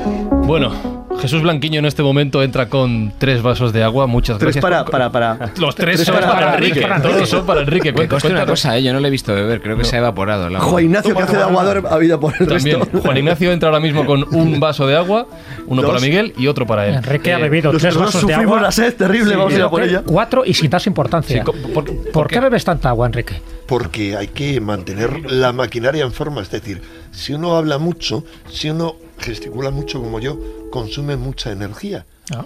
¿Y cuál es la fuente fundamental de energía de la maquinaria humana? Porque esto que tenemos no es sino una maquinaria. Es decir, somos una maquinaria. La cuestión es preguntarse, como diría Arthur Kessler, si hay un fantasma que, habina- que habita en la máquina. Es decir, si además de esa maquinaria hay algo que sobreviva a la maquinaria, que sea distinto, esa es la gran pregunta. Yo creo que sí. Y la respuesta Lo es que pasa- sí. la- sí, pero sería complicado. La cuestión es... Ese eh, fantasma sería el alma, ¿es sería el tenemos un alma? ¿Tú tienes un alma? ¿Crees que tienes un alma? No, yo Hombre, Jesús ti. Yo sí, tú. Claro, claro, No. porque hay, gente que es desalmada, que son. Mira, ¿cuál es el problema? Que si tenemos un alma y no tenemos conciencia de ese alma, es como el que tiene un tío en Alcalá, que no tiene tío ni tiene nada. Se decía cuando yo era sí, pequeño, al O- menos. O un tío en América. Entonces, eh, no, eso decíamos aquí nosotros. Tú ya sé que eres más, más castellano. Yo hablo, yo soy madrileño, de raíces de otro tipo. La cuestión es, el problema es la falta de conciencia de sí. Es decir, ¿qué forma hay de tomar conciencia y experimentar, no especular sobre si hay algo que trascienda un poco a la maquinaria? Yo mm, siempre digo algo muy simple. Recomiendo un libro que es barato y que está en internet, seguro que uno se lo descarga gratis, que es El poder de la hora de Edgar Tolle. Eh, porque es un libro que sintetiza mucho eh, una visión filosófica que es el, Avanta- el Vedanta Advaita. Es una idea simple. Os diré como anécdota. ¿Sabéis que eh, me dijo hace 40 o más años un gran librero inglés de una de las principales librerías espirituales y tal? Me dijo, en España tienen ustedes una de las más importantes expertas en Vedanta Advaita, la que tiene la mejor biblioteca. Eh, ah, sí, tal. Bueno, me dijo, me, me dijo quién era de entrada, pero yo creo la intriga. No os podéis imaginar quién era, ¿no? O dónde habita. Se llamaba Sofía. Digo sin más eso. Y tiene un título. Sí, sin más, ya os podéis imaginar. Vale. Entonces le tenía dada la petición de que le enviara a la mayor cantidad de, de- o sea, todos los libros que aparecieran sobre el tema. Vamos a ver, ¿por qué el poder de la hora da ejercicios prácticos muy simples, insisto, poder de la hora, entre comillas.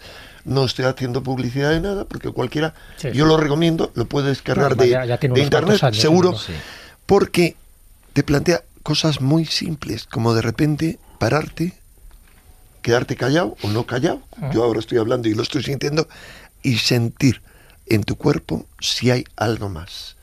Si hay no solo energía, sino si eres capaz de tomar conciencia de tu cuerpo. Ahí lo pone en términos mucho más prácticos. El problema es abstraerse del ruido mental. Ahí está. Pero va más allá. O sea, estoy hablando de algo mucho más práctico que es eso. Pero hablo ya de algo de otro tipo. ¿Por qué creo que sí hay la posibilidad, que hay algo más allá? Que sea inmortal o tal, no lo sé. Por multitud de experiencias, pero hablo la más común, las experiencias extracorporales. Es decir, si yo me puedo salir de mi cuerpo, no digo soy capaz, sino como a mí me ocurrió por accidente, y sin yo pensarlo, me salgo de mi cuerpo. Y además no, ten- no tenía ni, estaba perdido, tenía un miedo que me moría, eh, y ahí dentro de una, de una un tipo de trabajo, el yoga del sueño, el Nidra Yoga, que era haciendo una meditación concreta, y dije, ¿Que tuviste un pude astral? volver de milagro. ¿Un ¿eh? viaje astral, un desplazamiento astral? Sí, bueno, yo no le llamaría viaje astral, si quieres, le, le llamaría eh, experiencia extracorporal. ¿Por qué? Porque hablar de viaje astral supone hacer una creencia en que hay un llamado cuerpo astral. Claro. No, yo hablo de experiencias de cientos de miles de personas que sea porque tengan una experiencia al borde de la muerte o una como la que he tenido yo, u otra gente, todo tipo, yo me he dedicado muchos años a hablar con gente, como hablo de esto, que han tenido experiencias de este tipo, que de repente te sales de tu cuerpo. Y eh, en infinidad de ocasiones eres capaz de ver cosas que no puedes ver, lo que está ocurriendo allá afuera, ocurre durante operaciones. Hay infinidad de casos bien documentados, no los leo en libros, conozco directamente a los testigos o conozco a los investigadores como el doctor Pertierra, entre otros muchos. Eh, hay la posibilidad, puede ser visión remota o, sea, o clarividencia, podría ser, pero hablando de mi experiencia yo te digo, no, realmente era una exteriorización. Luego yo tuve oportunidad de discutir esto con verdaderos aspectos prácticos. Por ejemplo, el antiguo oficial del ejército americano de la DIA, de la Agencia de Inteligencia de la Defensa, Atwater, que ahora es director de investigaciones de un, de un instituto. tenido ¿no? Lo tuvimos ¿Lo habéis tenido? Sí. Sí, sí. Pues Atwater, yo ah, he hablado con él largamente, por ejemplo, en un congreso en Barcelona hace muchos años, y él me explicó, le dije, vamos a ver, tienes claro que la visión remota que utilizabais en la DIA y la salida fuera del cuerpo son diferentes totalmente, me dijo. Porque yo de pequeño me contó, dado que tenía una familia progre espiritualmente, que formaban parte del movimiento Unity, es decir, es, un, es una línea del cristianismo muy dedicado al pensamiento positivo, paralelo, vamos a decirlo, nuevo pensamiento, etcétera. Y eh, me dijo, yo de pequeño me salía del cuerpo, tenía sueños de ese tipo y me meaba en la cama. Pero mis padres, en lugar de reprimirme, me decían, no te preocupes, es que tu alma ha salido de tu cuerpo y has perdido el control. Que gracias a eso pude experimentarlo, tenía libertad. Y yo sé que la visión remota es algo distinto. Es decir, lo que quiero decir con eso es, creo por esa vía. Luego, ¿por qué otra vía? Porque el gran objetivo, digamos, no del esoterismo, de las eh, cultos mistéricos, las religiones mistéricas, de todas las escuelas de misterios, de todas las escuelas iniciáticas de la antigüedad, desde las egipcias, las babilónicas, los misterios de Sabacius, de Orfeo, de Mitra, etcétera, es, digamos, conseguir la inmortalidad del iniciado, pero por la vía de que tenga una experiencia al borde de la muerte y sea capaz de superarla y de tomar conciencia de eso. Es decir, la gran obsesión del hombre, la gran deficiencia, lo que se ha dicho siempre, si algo no tiene remedio en la vida, es la muerte. Y digo, incluso ni eso, porque ahora hay otras vías. Eso ha sido la gran obsesión y a mí me parece lo más importante. Entonces, creo por esa vía también todas las, todos los sistemas en todo el planeta han hablado no de un cuerpo, no de un cuerpo astral, de varias entidades en el ser humano, que algunas se mueren, desaparecen, otras se convierten en zombies y provocan, es lo que llama Shut en Egipto, o la sombra, en términos occidentales, provocan muchas casas encantadas y cosas de ese tipo. Es una parte humana que se queda como un zombie. Pero bueno, he saltado a hablar de lo que para mí es más importante, que es la trascendencia individual. Me interesa el otro factor, la trascendencia colectiva. Yo siempre pienso a este respecto, ¿no? Que está más que demostrado que existe algo más allá, que existe algo que sobrevive al cuerpo. Lo han demostrado miles de sabios de todas las grandes tradiciones humanas desde hace miles de años. ¿Cuál es el problema? Que para tener esa certeza, claro, es algo que yo no puedo reproducir si no tengo una práctica y no tengo muchos años de experiencia. Para reproducir esa certeza, yo tengo que dedicarme al yoga, tengo que dedicarme a la mística, tengo que dedicarme a una tradición iniciática que me lleve a esa certeza, que me lleve a ese conocimiento intuitivo, intelectual puro, ¿no? A ningún imbécil se le ocurre decir que no existe el Himalaya porque no está preparado para subirlo. A ningún Bueno, imbécil. ahora ya no sé ya, ¿eh? Bueno, podría ser. Ahora en las redes sociales probablemente lo Estamos encuentres. entrando en un A ningún- de no, no, terraplanistas. no, Por que yo ejemplo. no hablo de redes sociales, Claro. hablo de ministros. No, no, no, No, aquí claro. hablamos de- es decir, hablamos a de nadie se le ocurre- que te dirán, de ministro de ciencia, que te dirá que eso es tu creencia y bueno, No, no, bueno, pero que claro, es tu creencia pero- y no tiene ningún claro, pero fundamento. si yo de repente Y- te digo- Y es más, y es más, que si tú te dedicas a predicar lo que deriva de cosas como esa, hay que perseguir. Claro.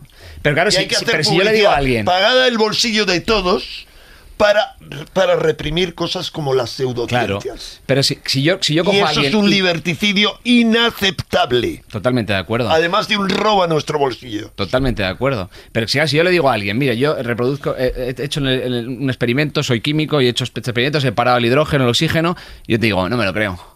Entonces tú me dices, bueno, estudia cinco años de química. Diga, "Ah, no me apetece, no me lo creo, porque no puedo. Le digo, pues vente al laboratorio y yo te enseño cómo. Que no, que no me da la gana. Que si me lo dices y no me lo creo. Esa es la actitud de un porcentaje altísimo de la Pero población ante las experiencias espirituales. No, no, no, pero es que es, es que es muy interesante. Es que está unido a un fenómeno que es nuevo en el mundo. Es decir, tradicionalmente, por la necesidad de cualquier sociedad, que, pero de la época de las sociedades de cazadoras y recolectoras hasta la, hasta la agricultura, que crea los primeros entramados sociales modernos, hay un hecho que es evidente y es que toda sociedad, pero el otro día lo decía un biólogo, lo decía, estaba desesperado. Es que las jerarquías existen hasta en los árboles y los gusanos. O sea, es decir, es que existe un sistema que es el principio de autoridad, que existe en la naturaleza, no con autoridad intelectual, sino la autoridad que da la- en la manada el león más fuerte o en, en la gacela la más rápida. Porque es que es la manera de sobrevivir de las especies, la adaptación del mundo y el universo entero. Es una mecánica entera universal de adaptación. O sea, tú puedes ser tonto completamente, pero está claro que toda la mecánica del cosmos funciona de la misma forma. Por algo será. Entonces, cuando tú niegas... Fíjate que yo, que he dicho, que me llamaba, bueno, me llamaba no, la palabra anarquista no lo he aceptado, pero libertario, coincido totalmente. Es que esto es libertarismo. Otra cosa es. Ya sé que esto es libertarianismo puro, pero- pero vamos a ver. Otra cosa es. Eh, eh, el, toda otra Que serie yo no de quiero convencer a nadie ahora de, una teoría libertariana que es evidente que existe porque es la Pero es- copiada. es que no hay Pero me refiero a lo que, en lo que está diciendo Miguel, es que hay una cosa que es evidente. Es decir, si tú te cargas en una sociedad el principio de autoridad que deriva de la fuerza, el conocimiento, la inteligencia o lo que quieras y no lo sustituyes por nada, te vas a la puñetera Caos. prehistoria. Cuando decían el otro día, un mundo sin vacunas, un mundo sin, un mundo sin medicina, un mundo sin tecnología, un mundo sin no sé cuánto, si existía, se llama, edad, se llama Claro. prehistoria, edad media 28 años. Ya está, ya lo tenías. Pero te vuelves a eso. Pero es que no tienes otro camino. Es decir, tú has caminado No, pero otra, pero, con un objetivo. pero sabemos elegir. Es decir, en todo. A mí no me importa que la En gente elija. En todo. Pero que elijan con es- su no consecuencia, no con la mía. No es un mundo sin, sino elegir. Es decir, vamos a ver, pongo un ejemplo práctico. Oye, no hablo de teorías. siempre. Pongo un ejemplo práctico. Yo vivo en el campo, pero pese a vivir en el campo, vivo en un chalet pareado y tengo que aguantar que algunos vecinos Enrique. tengan puesto la wifi toda la noche y me estén achicharrando mientras que yo la mía lo apago. Enrique, más sencillo. Es decir, ¿eh? Más sencillo. No, no, pero te Un- un digo ejemplo eso. tonto. Es decir, eso o vacunas. Mm. Yo te recuerdo, vacunas, yo diría, según un libro de Miguel Mm, Jara, sí, solo las necesarias. Solo las necesarias. Nada más. No a tutiplén y sin considerar las que están haciendo más prejuicio que otra cosa, pero lo mismo con cantidad de tratamientos médicos agresivos que hay. Pues te voy a poner un ejemplo, un ejemplo que es muy sencillo, la diferencia entre, yo que sé, el Islam radical y los Amis. ¿Tú crees que a alguien le molesta a los Amis en el mundo? A nadie. No hay tantos otros. Solamente les impusieron una cosa, que por cierto jamás se negaron. Perdón, y es los- lo que llaman el- esa especie de gap year que tienen los americanos, que los amis lo cumplen. A los 10, cuando acaban el equivalente a la graduación, los niños amis se van de su comunidad si quieren. Un 30% nunca vuelven. Claro. Pero les dejan salir. No, No están condenados. esclavitud. No es una esclavitud. No No tienes que ser esclavitud. amis toda tu vida. Tú No te un entorno a muerte. y tú puedes elegir. Tú puedes elegir si te gusta eso o otro. Claro. Y ellos prueban el mundo inglés, como llaman ellos. El mundo, son alemanes, son mejores. Prueban el mundo inglés y salen y muchos no vuelven. Oye, mira, es que me gusta el rock and roll, la música y el pasármelo de puta madre en las discotecas. Ahí no vuelvo yo a ordeñar vacas y vivir como la media en la vida. Pero hay quien vuelve años después. Y al revés. Ahora empiezan a interactuar. Por ejemplo, la banca Amis está teniendo un cierto éxito después de la crisis. Porque son banqueros honrados, que, que no te cobran unos intereses brutales, que apuntan las cosas a mano, pero que cubren las leyes federales americanas de banca, sin ningún problema, sin ordenadores. Y no pasa nada, ni el mundo se hunde. Entonces, un mundo, un mundo en escalas es perfectamente posible en el futuro, siempre y cuando que lo hagas con una condición, sin violencia y en paz. Exacto. Y con Es la única y con condición. respeto, claro. claro, es la única condición. Y que tú le intentes imponer al otro. Mira, una- un ejemplo sudafricano que es perfecto en los 80, cuando yo lo, lo viví en Namibia. A ver, decía un, un inglés, un, un sudafricano inglés, frente a los Boer, frente a los holandeses, que decía: Pero vamos a ver, si a mí no me importa que mis vecinos, Boer, no les gusten los negros. Es decir, lo que no acepto es que no me permitan a mí casarme con una. Es decir, no, tú haz lo que quieras, pero joder, no me lo prohíbas a mí. Es decir, en tanto que tú no llegues al extremo de que tu pensamiento radicaliza y elimina al de al lado, no hay ningún problema, se puede convivir. Tiene razón Enrique. El problema es que hay gente que se niega a aceptar eso. No quieren, no quieren, no quieren. Y eso es lo que lleva al conflicto. Ese es el problema. Totalmente de acuerdo. Hombre, es que eh, tu libertad termina donde Claro, empieza la mía. claro, Es que es así claro, de sencillo. claro. Si no, ya es un libertinaje, vamos, de- desaforado. Una Pero- cosilla. Eh, ah, bueno, no sé. eh, Sí, dentro de, eh, como dentro se de este debate que me parece Mm. apasionante, ¿no? Pero sí que se han mencionado distintos lugares, distintos territorios, distintos países que van a jugar y están jugando pues un papel fundamental, vamos a llamarlo en este despertar de conciencia. Porque yo creo que en eso estamos todos de acuerdo. Va a haber un despertar de conciencia por las buenas o por las malas, de una forma traumática o no tanto. Dentro de esos lugares de los que estamos hablando y alguna vez pues hemos tenido invitados que han hecho hincapié en determinados territorios como los artífices de ese cambio. Uno sería Estados Unidos por unas cuestiones evidentes. Eh, tú, Enrique, que has viajado, que sabes perfectamente un poco incluso la energía que se maneja en cada lugar, incluso las conspiraciones que se producen a nivel interno, pues llámalo, pues eso, de sociedades secretas o sociedades que intentan imponer su nuevo orden de cara a eso, a lo que ellos quieren pensar y no lo que nosotros queremos pensar. Dentro de este tablero de ajedrez planetario, cósmico, ¿qué papel está jugando, pues eso, Rusia, Estados Unidos, en este devenir de los tiempos más próximos o más venideros? Yo no, no te sabría contestar esa pregunta en cuanto a países.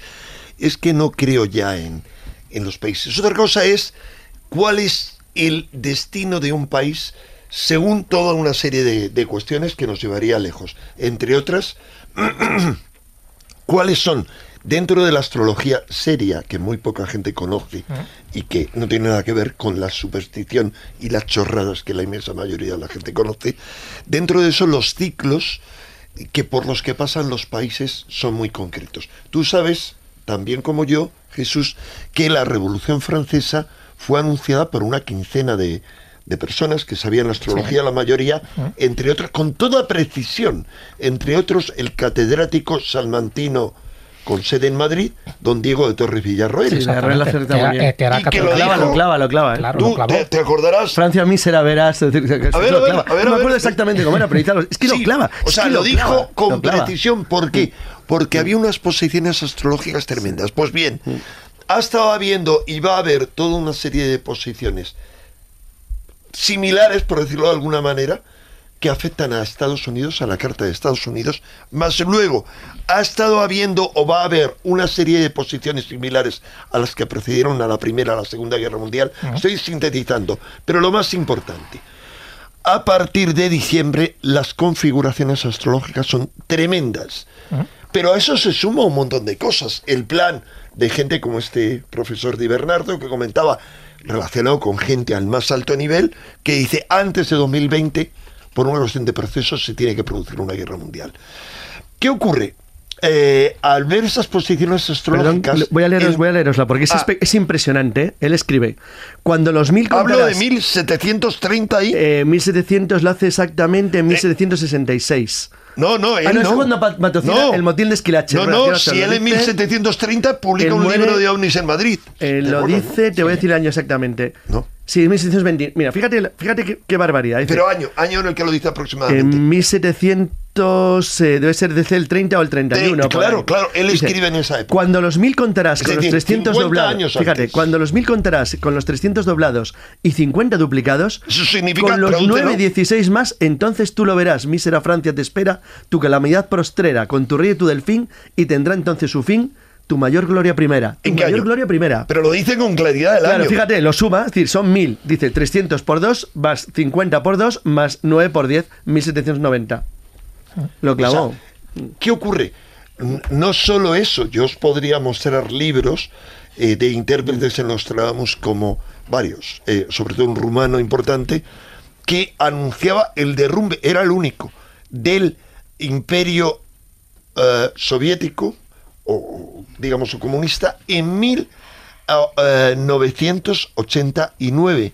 Con precisión, otros más locos, mucho más locos, yo me acuerdo que un astrólogo que le corté a mitad de la sesión le dije, mira, es que no me interesa seguirte oyendo, eh, que estaba obsesionado de que ahí iba a morir la mayor parte de la humanidad. Por ejemplo, lo interpretaban de otra manera. Quiero decir con esto que hace 17 años en la revista Año Cero publiqué un artículo de Vicente Casaña, que para mí, de los que conozco, el mejor astrólogo español, lo- por lo que yo conozco y por lo que a mí me ha, me ha trabajado, Creo que estamos todos en de el acuerdo. que Sí, estamos de acuerdo. estáis de acuerdo, Sí. vale, en el que él decía claramente que en 2020 era el hundimiento del imperio americano. Estamos hablando de hace muchos años. ¿Quién podía soñar que íbamos a tener al mando de Estados Unidos al presidente más singular, más imprevisible, más inédito, más único que ha habido en toda la historia de Estados Unidos? Y además, el único cuya hija, eh, por, por esta religión, está unida a Israel, Sí, que es- uno de los se acaba de convertir, se ha se se ha conver- convertido se ha convertido formalmente hace un año así, ¿no? Yo, yo Sí. no quiero que me acusen de lo que acusan siempre, Hace muy poco. indebidamente, cuando yo tengo cuatro apellidos judíos. Me llamo Vicente Martín Pizarro Peinador. Leeros las listas de los apellidos de, lo- de quienes somos de auténtica sangre judía, que somos los españoles, los sefardíes. Digo, no digo que yo la tenga, tendré como la reina Isabel la Católica, más que los que viven los askenazis. Bueno, aprovecho para meter la morcilla, que como sabéis la mayoría eran conversos, eran de la decimotercera tribu, los játares, que no eran de sangre, no habían estado en el éxodo. Bien, quería decir con esto que la tortilla, la no confluencia astrológica, la tortilla que se prepara me parece tremenda. Es que nunca ha habido una situación así en Estados Unidos. Nunca, jamás. Y de eso se puede prever. ¿Por qué he dado esos factores? Pues porque hay peligros evidentes. Uno se llama la provocación constante a uno de los países más orgullosos y más dispuestos a morir por amor propio, que es Irán y además es un país con un pensamiento minoritario, bueno, minoritario, una parte de la población profético, y es que esperan la llegada del Magdi. Y ya para ellos han distribuido, no sé si lo sabéis, Mira, hace así 20 como años tengo- un librito sobre eso entre todos. Así como tendría dudas de lo del 2020, lo dirán, me parece preocupante. Creo que puede ocurrir en cualquier momento. Claro, pero hablamos de Irán. Pero, momento. pero, ¿qué factores hay concomitantes con Irán? O sea, hay otros factores. Hablábamos de algo que ocurrió hace poco, el enfrentamiento, uno de los últimos enfrentamientos entre Pakistán, musulmán, y, la, India. Mm. Que la India, aliada de Rusia, entre otros. y Porque es rodeada enemiga por de toda China, es como siempre, es un círculo ahí. China, sí, Mm. pero China en toda una situación extraña, por, por, digamos, por los BRICS, es decir, Mm. una alianza económica que podría hundir al dólar. O sea, estamos en una situación de tal inseguridad, de tal inestabilidad, pero yo os digo, nadie sabía, Casaña no sabía que podía haber un tal Trump. ¿Quién puede dudar de que Trump es absolutamente imprevisible? Pero no solo por sí mismo, sino por otros factores. Hombre, lo imprevisible es quienes le han colocado ahí. Porque ¿Quién ¿quién le ha podría... colocado? Los subvotantes, evidentemente. Vale. ¿Con apoyo de quién? Bueno, esa es la explicación sencilla. No, no, pero bueno. ¿con apoyo de quién? Pues eh, efectivamente con, apo- con apoyo de mm, posiblemente la propia Rusia. ¿Cómo? Pues posiblemente no. Léete, por favor, las noticias más censuradas. del Rusia es la cabeza del El proyecto Rusia es, la. Rusia es la cabeza del identitarismo mundial. Necesitan que en el futuro conflicto globalista identitarios Estados Unidos esté con ellos. Es quien decide. Es el eje. Exacto. Pero uno, uno, dos. La. Rusia actual, la gente sigue con un lavo de cerebro brutal. Yo me acuerdo hace, verdad, hace ¿eh? mucho tiempo hablaba con dos amigos aficionados a estos temas, policías y tal, y hablándole de todo me miraban con una cara como diciendo, este debe ser comunista. Y yo les dije, vosotros si yo os dijera Putin, ¿es más extrema derecha o más comunista? Y dice, comunista, por supuesto. No. Bueno. No es nada. Putin es Putin. Sí, pero Carlos, Putin es Putin. pero los conceptos vetustos que tenemos de decimonónicos, eso no existe ya. pero es un lo de nacionalista. derecha. es un Pero es un nacionalista. nacionalista. Es un nacionalista Claro. identitario Pero feroz es conservador, que sabe que su única arma, el nacionalista. único arma de Rusia es esa. Pero es este tío- anticomunista o Mira, no? el otro día estuvimos hablando. ¿Es anticomunista? Tampoco radicalmente. Perdona, perdona. Tampoco Ha radicalmente. hecho unas críticas de Stalin radicalmente, y de Lenin es- radicales. Pero, pero ha mantenido cierta herencia que le interesa. Es una cosa muy Hombre, rara. claro. Pero fíjate El- curioso, es decir, el otro día lo, hablaba- lo hablábamos en el programa, salió en el programa porque no dejas un, un fenómeno. Cuando hablábamos de las. con, con, con, con, eh, Pablo Yarrubia sobre las, los- las profecías rusas y los, eh, la- la- la- los cosmistas rusos del siglo XIX, la idea de la tercera Roma, totalmente influida dentro de su cerebro. Ese, ese sería un tema pa- solo Buah. para un programa de qué viene, de dónde viene el cosmismo. Rusia, el cosmismo, el y, Rus- y cuál es la cuarta Roma? Washington.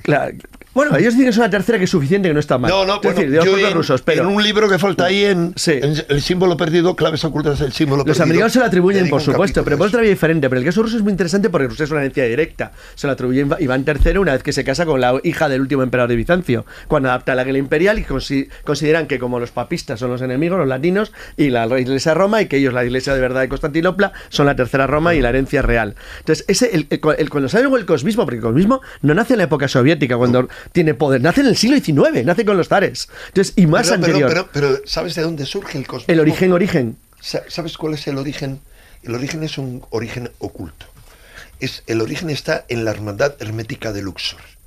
O sea, los, Más atrás. los Mm. cosmistas son, o sea, es, eh, hay varios, pero es Max Theon Sí, no sé. de la hermandad hermética de Luxor que luego da origen al, al cosmismo ocultista, etcétera. Que es muy apoyada además por los zares que están convencidos de que puede ser una, yo, una oportunidad. Yo, sabe, yo soy cosmista.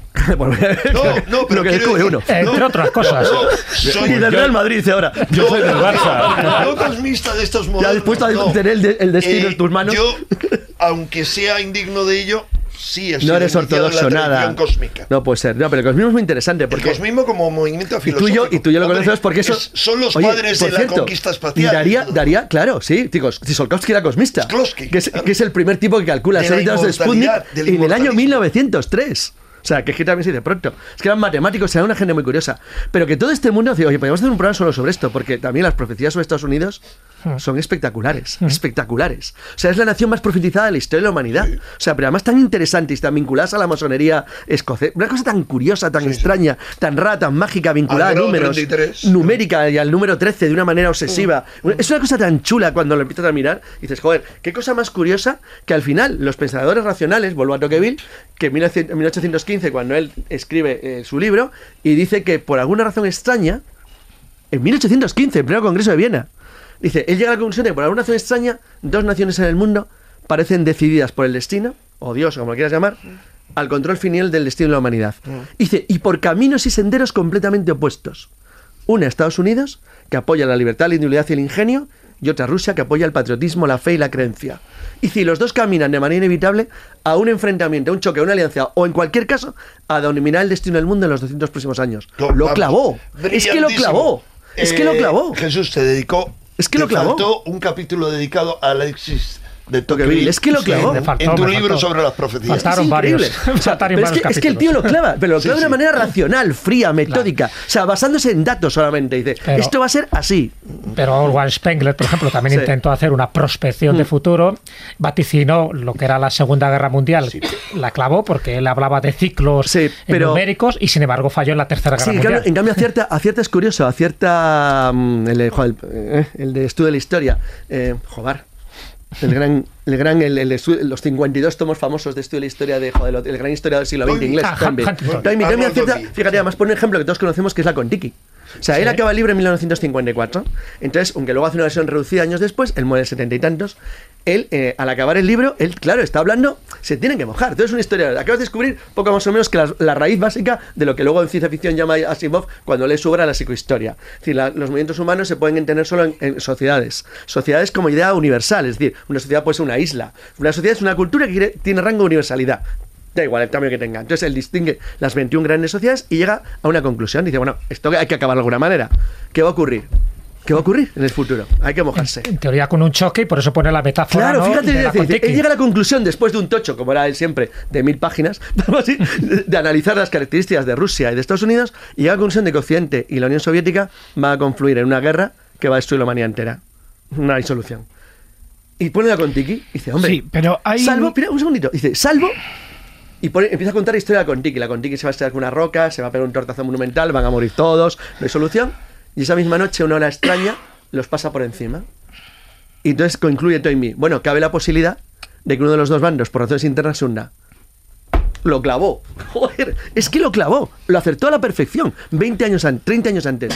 Porque es que era la única salida. O, él está convencido o la guerra mundial o una, ra- una anomalía. Salió la anomalía. Entonces, es decir, Toynbee, tanto Toynbee como Tocqueville llegan a las mismas conclusiones con 100 años de diferencia basándose simplemente en análisis lógico de la realidad. Es decir, pero claro, son gente de una cultura eh, hiper extraordinaria y con un nivel de comprensión del mundo y de las características de las sociedades increíbles. Entonces, ese, esa gente nos falta ahora mismo. O por lo menos mi sensación, no los hay.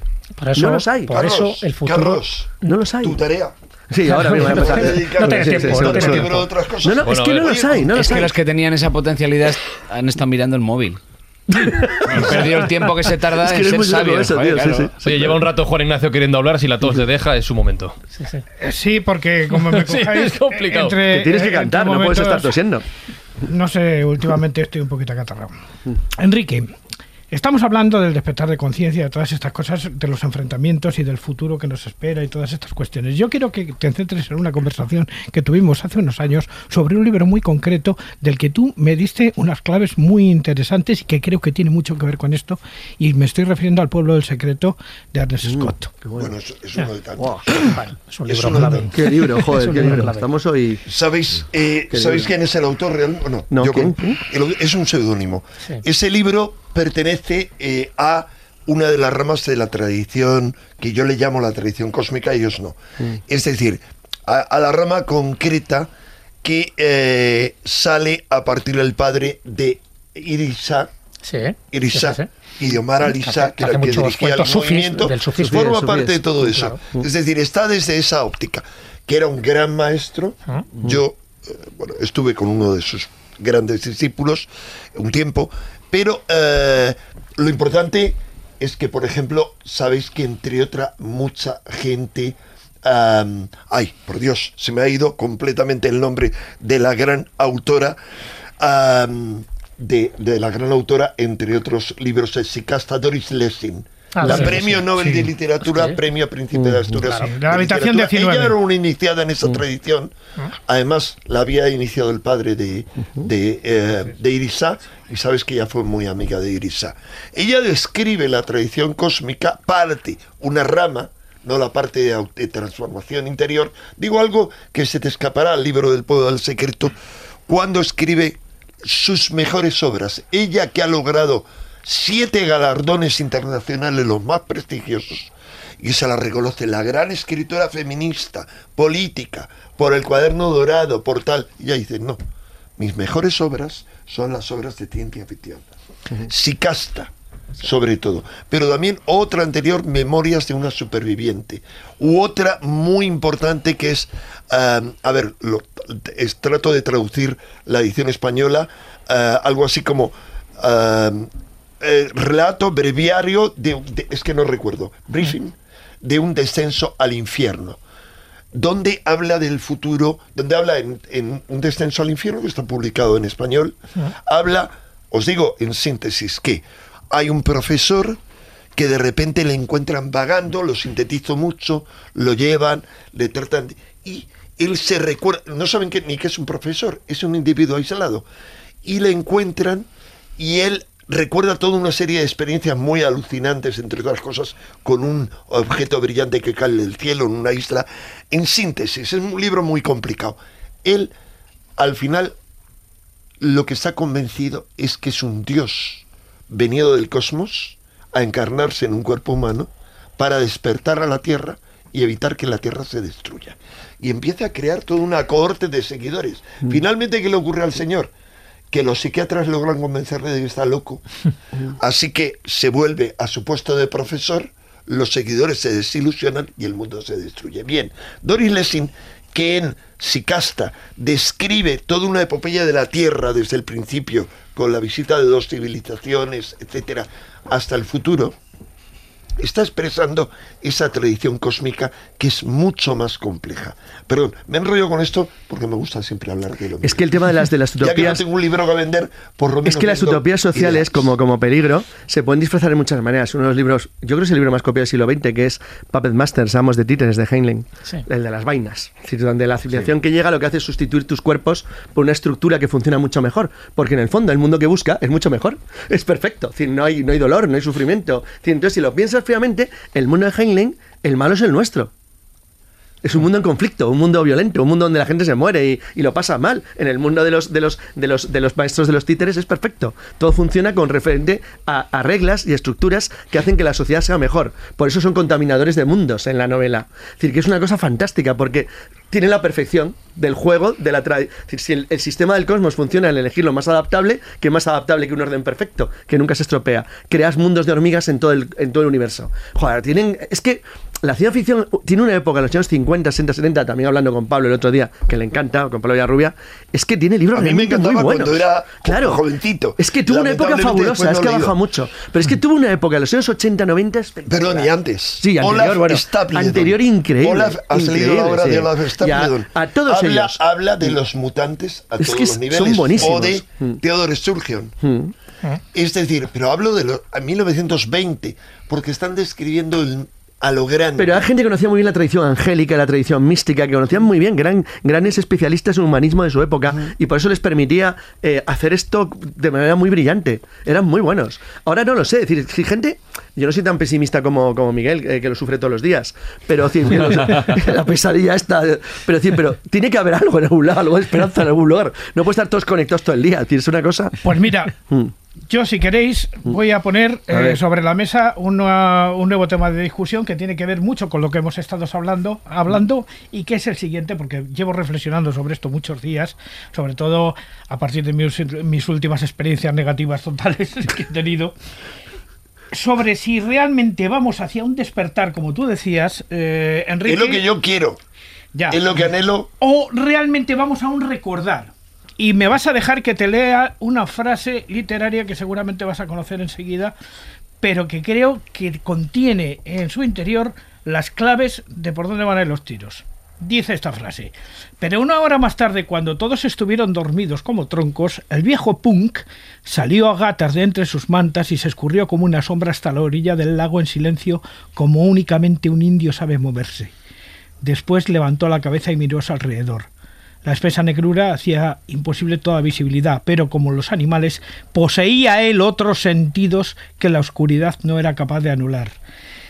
Esta frase, supongo que alguno la recordará en algún momento, Yo no, es del no. Wendigo de Algernon Blackwood. Pero que nos... Al Wendigo. El Wendigo de Algernon Blackwood. Pero esta frase lo que Es contiene que dentro... Eres muy leído. Yo no. Pero bueno, esta frase contiene dentro un, un principio, un, pri- un principio de vitalidad, no de filosofía, sino de vitalidad, donde vemos el tema del despertar o el tema del recordar. Es posible que lo que salve a la humanidad de esta destrucción más que posible que viene de la alienación y todas esas cosas no sea Porque yo no hablo de una exactamente destrucción, sino hablo de un encebollamiento bueno, creciente. en fin, de este futuro siniestro, por decirlo de alguna forma. O sea, no sea esta- tanto esta un distopía despertar. Que está aquí, yo hablo de una distopía que está aquí y aprovecho para hacer publicidad de un blog de- o de una web que ha hecho un amigo y alguien a quien admiro mucho, Emilio Carrillo, ¿le conocéis? Sí, le conozco, sí, Eh, ya está entonces, con nosotros. Él Sí. tiene un libro, eh, no un libro, perdón, una web que es Proyecto Conciencia y Sociedad Distópica. Eh, es, por supuesto, gratuito como todo lo que él hace y haya reunido textos de lo más diversos. Mirar ahí y veréis cómo estamos ya en una distopía que va mucho más allá de las clásicas. Decimos, 1984 era una opresión. Esto no. Esto aparentemente es un mundo benéfico, etcétera. O sea, ese es el problema. Creo Bueno. más en eso que en otra cosa. ¿Y cuál es el problema? Pero la pregunta que que a mí hago- me da eso tanto asco que yo necesito ser o pretender ser revolucionario como reacción a eso. Pero lo que yo te preguntaba era lo siguiente. ¿Qué vamos? ¿Hacia un despertar o hacia un recordar quién éramos? Va- Hacia la edad de oro Vamos a ver. que Es- fuimos. Es, que, es que estamos hablando de términos intelectuales. Claro. Yo pretendería, que no lo consigo, no hablar de, de- de términos intelectuales. O sea, digo despertar por decirle algo, tomar conciencia, punto, tomar conciencia. Uno, cambiar nuestra forma de pensar. O sea, dejarnos de rollos intelectuales, que es en lo que yo estoy, y cambiar eso. Y entonces dices, un eh, recordar, pues sí, un recordar, o sea, recordar siempre que lo tomes en el sentido de recuerda quién eres, recordarte a ti mismo. Si es en ese sentido, En ese no sentido te lo sí. digo. Es decir, claro, es el recuerdo de sí. Es la recuperación de quién El- eres realmente. El recuerdo de ti es el primer paso, el primer paso de los muchos que hay que dar hacia la revolución psíquica, porque vivimos constantemente en el olvido de ti, en la enajenación. Cuando hablamos de las redes, es la enajenación permanente. Yo estoy aquí afuera y me olvido de mí.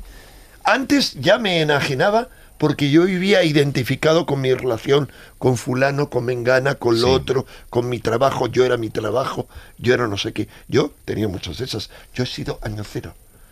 Afortunadamente, a los 25 años dije, chao, chao, bacalao.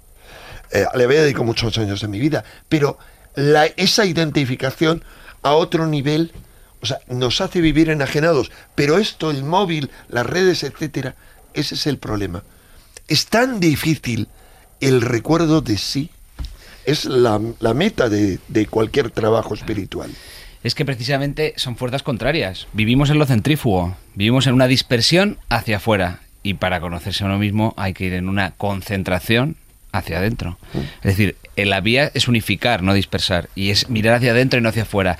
Ya lo dicen todas las tradiciones. Es que volvemos a la filosofía perenne, vol- volvemos a la, a, a la tradición adváitica, volvemos a- al taoísmo, volvemos al sufismo a la frase del Corán, ¿no? Dice, Dios está más cerca de ti que tu propia yugular.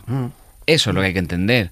Esa es la única revolución que puede llevar al ser humano a alguna parte. Porque mientras nos sigamos moviendo en horizontal, ¿eh? en horizontal en vez de en vertical, en vez de buscar, pues como dicen los propios hindúes, lo sádvico en vez de lo rajásico, que es en lo que estamos, en, en conquistar, en llegar más lejos, en mandar sondas a, a- a la, a la quinta puñeta, en, en vez de centrarnos en conocernos, pues al final eh, es- eh, lo, muy lo dicen muy claro los textos hindúes. Lo rajásico es como el fuego. Se extiende a toda velocidad en horizontal, pero todo lo quema. Lo consume. Y así nos está pasando en este momento del- del- de, de la humanidad. Estamos destrozando todo de manera sistemática y progresivamente más veloz, ¿no? Pero fíjate, llévalo a nivel de la Tierra. Es decir, hoy en día, cuando se está volviendo a la Luna, cuando se están mandando cosas a Marte, cuando se pretende, hay unos proyectos para llegar a Venus, etcétera, etcétera, no conocemos todavía nuestros océanos. Y se están gastando miles de millones de dólares o de euros, me da igual, en esos proyectos exteriores cuando ni tan solo conocemos nuestro planeta. Ya, pero ese Bueno, es el problema, lo que estamos eh, diciendo. Vamos un poco, nuestras fuerzas son centrífugas en lugar de cen- centrípetas. Quiere decir que de qué nos sirve conocer el mundo si, si no nos conocemos a nosotros mismos. Lo dice el Tao, Porque ¿no? Lo dice el Tao, pues ya lo has dicho, la, la filosofía perenne, esa obra de Hasley, ¿no? Hemos hablado del mundo feliz, pero hay mucha gente que desconoce que Hasley, además de La los países perdidos, perenne que- esa Claro. filosofía perenne está resumido no solo el pensamiento de los grandes maestros, sino el pensamiento de todas las culturas, de todas las épocas y de todas las civilizaciones. Y siempre redunda en lo mismo. Las grandes metáforas metáforas del pensamiento. Y dos se han establecido aquí. Vivimos esclavos y no nos damos cuenta, y vivimos dormidos y no nos damos cuenta que no hemos Exacto. despertado. Cuando nos demos cuenta de nuestra liberación, de que realmente somos más libres de lo que nos imaginamos, y cuando realmente empecemos a despertar y empecemos a tomar conciencia de lo que somos y a dónde vamos, a partir de ahí ya nadie nos va a manipular. O sea, yo creo que eso estamos de acuerdo. Esa es la filosofía perenne y que, por cierto, recomiendo ese libro. Salvo que fondo- vivamos en Matrix. Bueno, pero cuando despiertas, cuando despiertas te das cuenta que estás en Incluso Matrix. tomando conciencia de que vivimos en Claro, Matrix. te das cuenta. Entonces, De cambio que de la tercio, realidad es Matrix. porque Sí, estamos sí, ya sí. casi Recordad en la... que en Matrix hay quien decide Sí, vivir en Matrix voluntariamente. Cuidado, ahora Sí, que sí. dice, Porque que vive esto, mejor. Jesús, ahora que dice esto Jesús, cinco últimos minutos Eso del es. debate. Sí, porque hay un tema que está todo relacionado con esto, porque hemos hablado de países, es verdad que estamos, yo creo que en eso hemos coincidido todos, y mira qué curioso que sin tenerlo previsto y sin guion hemos reconducido un poco la tertulia hacia cosas que realmente nos interesan a Creo que la falta de guion se ha notado, ¿eh? Que- sí, pero, pero que en el fondo lo ¿Para que bien o estamos expresando es nuestra, esencial. nuestra Sí. opinión sobre eh, lo que estamos haciendo y sobre la posible manipulación de determinadas instituciones, gobiernos, grupos. Perdón, o- perdón, al- algo más antiguo, ya que nos quedan cinco minutos y no hemos hablado de algunos de los temas a los que yo he dedicado Lo sé, muchos lo sé, lo años, sé. como los extraterrestres, ahora los ultraterrestres. ¿Cuál es mi humilde opinión? Que en el fondo estamos hablando de gobiernos, grupos, no sé qué. En el fondo, para mí, todo esto es algo muy remoto, como decían los gnósticos. Se remonta al origen de los tiempos. Los gnósticos, que era una corriente revolucionaria muy reprimida y presente en multitud de corrientes después, lo que decían es que este mundo había si- sido creado por un aciago de miurgo, bueno, sí le llamaría Ciorán, pero Los arcontes. ah, eh, había arcontes Los y tal. arcontes, o sea, sí, de alguna manera, puesto en términos modernos Mm. y chuscos, también lo digo, traductore, traditore, o sea, quien traduce traiciona realmente, pero, lo ha- pero mm, me dejo llevar por eso. Es de alguna manera como si fuéramos las bestias, la granja humana de la que hablaba Freixedo, de la cual se nutren otro tipo de fuerzas. Es que La teoría arcóntica es muy triste, es muy en el fondo, sí. Es decir, esto es un chiri- dicho de- en términos muy modernos. El problema es conocer los orígenes de la humanidad. ¿Cuáles fueron los orígenes de la humanidad, de la civilización? ¿Qué nos dicen todas las tradiciones sin excepción? Que el hombre fue creado por los dioses. ¿Qué nos dicen las tradiciones de todo el planeta sin conexión entre sí? Que la agricultura y la ganadería la trajeron los dioses. O los dioses o lo llaman de otra manera. Que todos los conocimientos que de repente surgen paralelamente los trajeron ellos. Daría materia para otro programa. Sí. Pero ¿cuál es la síntesis? La síntesis es que unos dioses se marcharon, otros dioses o demonios se quedaron y poseyeron la tierra. Entonces, ese es el problema, que si la tierra, si como decía Charles Ford, decía, pienso que somos propiedad, que algo o alguien nos Sí, posee. dijo, somos propiedad de otros. Si eso es así, y para mí eso es así, el problema, como decía San Pablo, decía, nosotros, nuestra lucha es contra, ¿qué decía él? Contra los principados, dominaciones Es que- y potestades, es decir, contra ángeles del máximo nivel. Porque si llamamos a un nivel muy por encima del ser humano, angélico o divino, otro nivel evolutivo, ese es el problema. Y el problema no es tan simplón como pensar, ah, los extraterrestres. Es que hoy en día sabemos que hay multitud de universos paralelos. O sea, el tema dimensional... También lo decía Ford cuando decía que somos mundos vagabundos que se cruzan unos a otros. Ford, el propio Ford Sí, lo Ford. comentaba. Era como explicaba las anomalías, la entrada de elementos que no tenían lógica. Él no concebía un elemento tipo Matrix, ¿no? El concepto de, de universo holográfico. Lo que decía Ford básicamente es que Ford, como sabes, era un coleccionista de manías, entonces, de, de rarezas. Y entonces, él, esas rarezas le, le habían rayado porque había llegado a la conclusión de que esas anomalías a pequeña escala le daban la, la visión del todo. Es una idea interesante de Ford. Es un tío sin preparación en ese sentido, pero metódico y maniático que seguía todo de una manera precisa. que él recogía esas anomalías de la Matrix. Claro, pero la al final como un ejemplo, pero yo lo que de iba lo reglas. esencial era a cuál o sea, es uno de los factores. Y me da lo mismo con esto, muchos pensarán, ah, empezaba a decir alguna cosa interesante o coherente por lo que he dicho antes y ahora empieza a hablar de nuevo de chorradas. Me encantan las chorradas. Eh, y entonces, de pequeño fue siempre un tema, o sea, cuando yo no sabía que existían los ovnis, leí, bueno, no eran ovnis, platillos volantes. Qué bonita la Pero, palabra. Vamos a ver, el asunto es que para mí ese es un factor clave. Sigue siendo hoy en día un factor clave. comprender que formamos parte de un todo y que ese todo influye aquí. Que la Tierra de alguna manera, y dicho de forma muy simplista, la realidad se puede describir de muchas maneras. Yo la estoy describiendo como un simplista de lo más simplista. La humanidad de alguna manera está en cuarentena. Estamos en cuarentena, estamos viviendo nuestro proceso, pero pensar en el factor extraterrestre, por no decir ultraterrestre, es sumamente importante. Que ha habido extraterrestres que esclavizan a la humanidad, pero ha habido extraterrestres que han quedado atrapados aquí en la Tierra y cuyos espíritus probablemente han habitado cuerpos humanos. Y esos seres no van a permitir que la vida se apague en este planeta y que la evolución termine. No. Llevarán a cabo la revolución interior. A mí me da mucha rabia, pero esto hay que cortarlo por algún lado. Y como nos dejemos, nos dejemos, estamos aquí hasta mañana. Estábamos ahondando ahí, ¿eh? Estábamos, qué profundidades Pero mira, y qué es- nivel. Esto que acaba de decir Enrique puede ser el inicio de Totum Revolutum 2. Sí, sí, sí, no, es el inicio de una buena amistad. Hay un, hay un pequeño problema. Tenemos que dejar un tiempo y es Vale. que yo tengo como 50 entrevistas para las que no tengo tiempo realmente, ¿sabéis? Bueno, no, pues Y- hacemos una cosa. Y me pedirán otras 50 más. Entonces tendré que decir que no hay tiempo. O sea que- No pasa nada, porque ya que te tenemos No, no, aquí secuestrado... encantado, ¿eh? No, no, no. Ahora después grabamos otro seguido y lo publicaremos dentro de un año, no te preocupes. ¿Cuánto tiempo lleva tu cronómetro que Está bien, tienes en el está móvil? bien. O sea, no, no cenaré ni dormiré. No pasa noche. nada, para eso estamos No aquí. cenaré A ni ver, dormiré. Enrique no, desbloquea no, su dos horas. Dos no, horas. no llegan dos Poquito horas. menos. pero no, agua que no, el cronómetro Y está aquí. tenemos- Una hora y 53. Va perfecto para afrontar la recta Otra final de esta y escóbula. 53. Puedes escucharnos y leernos en redes sociales. Busca La Escóbula de la Brújula en Facebook, Twitter y YouTube.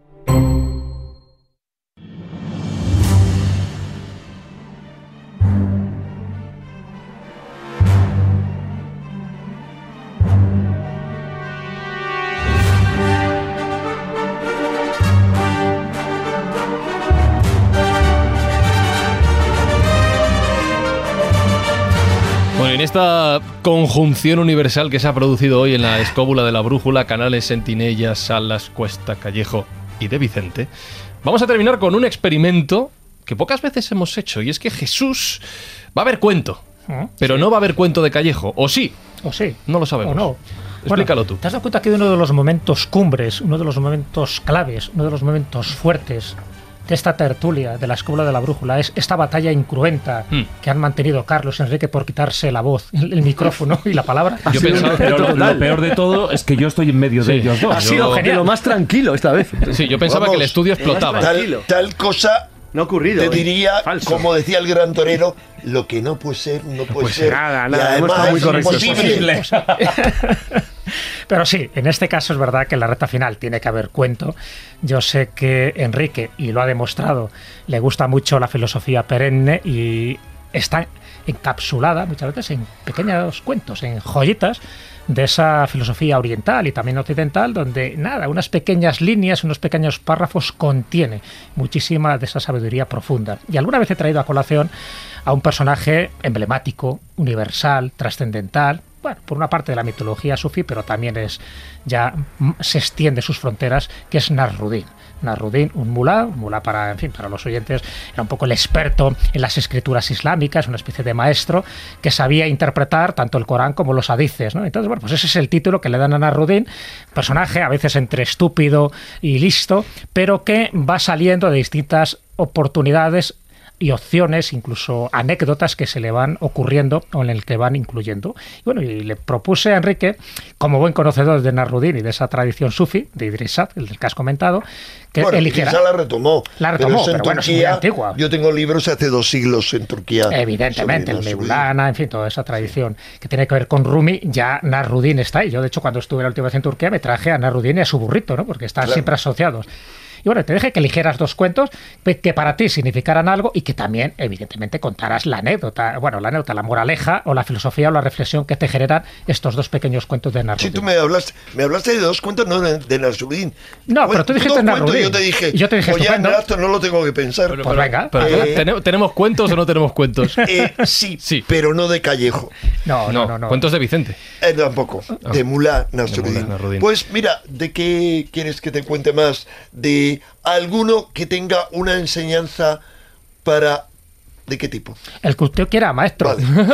Mira, pues, tenemos, tenemos dos músicas. Por ejemplo, estaba Mulá. Pero espera, espera, espera, espera, espera, espera. Tenemos dos músicas para ambientarlo. Ponemos la primera y lo cuentas.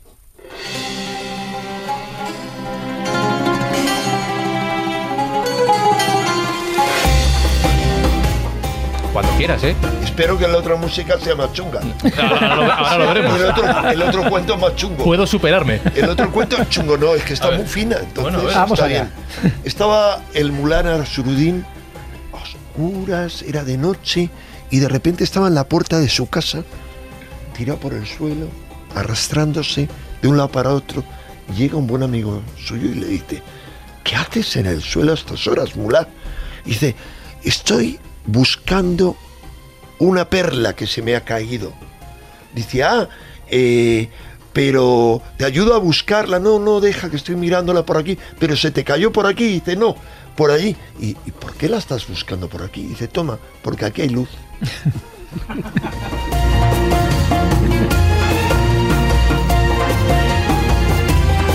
Esto me recuerda otro cuento de Narrudín que tiene un poco que ver con este. Sí, ahora, ahora me cuentas también la, conclusión, que es cuando dice Narrudín a sus compañeros, dice, yo puedo ver en la oscuridad. Dice, no puede ser, ¿y por qué por la noche te hemos visto que vas siempre con un candil? Dice, voy con el candil para que otros no se tropiecen conmigo. bueno,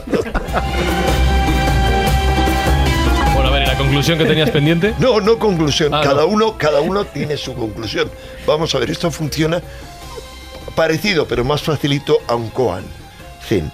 Es decir, cada uno que le surja lo que le surja. Yo podría decir, entre otras mil cosas distintas, que esto es una enseñanza que no la utilizarán para cortimentistas. Es decir, para quienes tienen una visión lineal de las cosas. Hay que abrir la mente. No, muchos dirán, ¿y qué tiene que ver con eso? Bueno, es lo que yo veo. Abre la eh. mente, pero que no se caiga el cerebro. Siempre, siempre sabes que he dicho. por eso, por eso. ¿Otro cuento? Sí, eh, tengo la segunda música. Sí, venga. Pero abriendo la mente y abriendo, siendo sincero, no recuerdo cómo era. Así que vamos a ver si es lo suficientemente chunga. Espero que sea un poco más chunga. A ver, a ver, pero vamos a descubrirlo juntos. Espérate, espérate que se arranque. A ver si rompe.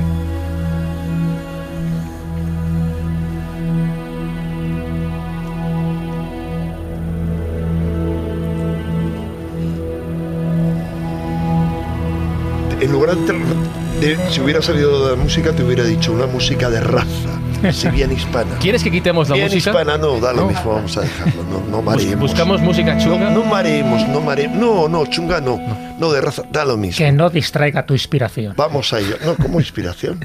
Sí, yo voy a reproducir eh, Le va a dar igual. las palabras de otro a mi manera. Pues venga. Eh, pues iba Mulana Srudin con, por un camino camino de Basora con su hijo caminando y él subido a lomos de su burro. Salía de su pueblo y le decían, ¿a dónde vas, mula? A Basora. Y al pobre chico tan jovencito, que es un niño, le llevas andando mientras que tú vas en el burro. Así que Mulán se bajó y subió a su hijo en el burro. Seguía andando, ¿a dónde vas, Mulá? Lo mismo le decían, pero siendo tú mayor, tu hijo lo que tiene que hacer es echar piernas. ¿Cómo es que, cómo es que tu hijo va en el burro y tú caminando? Así que, ¿qué decidió Mulá? Eh, ir los dos andando, seguían. ¿A dónde vas, Mulá? A Basura. Eh, y vais a ir los dos y para qué llevas el burro. Para que lleve los bultos, por lo menos que os sirva alguno de vosotros. Así que finalmente Mula lo reflexionó y dijo, vamos a llevar al burro encima, un rato yo y otro rato tú, le dijo a su hijo.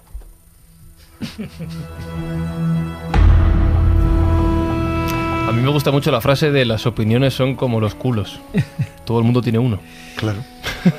Moraleja, como maestro de Vicente, ¿cuál sería para ti? Muchas, como siempre, es un koan.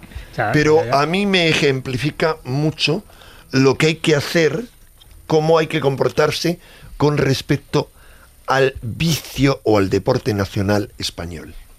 Español, en sentido amplio. Algo, algo que demuestra la unidad de los pueblos que componen España. ¿Cuál es ese deporte nacional? Bueno, la envidia y la crítica. La envidia. La crítica, ya. Bueno, Claro. Os cuento otro. Venga. que me acuerdo. Bueno, hay muchísimos, la verdad que todos son muy cortitos, ¿no? Y hay un cuentecito que dice que un día el rey pues le invita a Ana Rudín a una cacería de osos.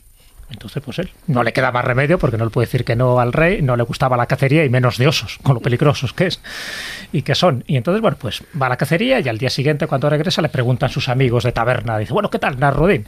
Cuéntanos, ¿cómo fue la cacería? Dice, magnífica. Dice, sí, perseguiste muchos osos. Muchos osos. Dice, ninguno. Dice, bueno, pero cazaste muchos osos, ninguno. Pero viste muchos osos, ninguno. Dice, entonces, ¿cómo dices que ha sido magnífica? Dice, porque ninguno es un buen número.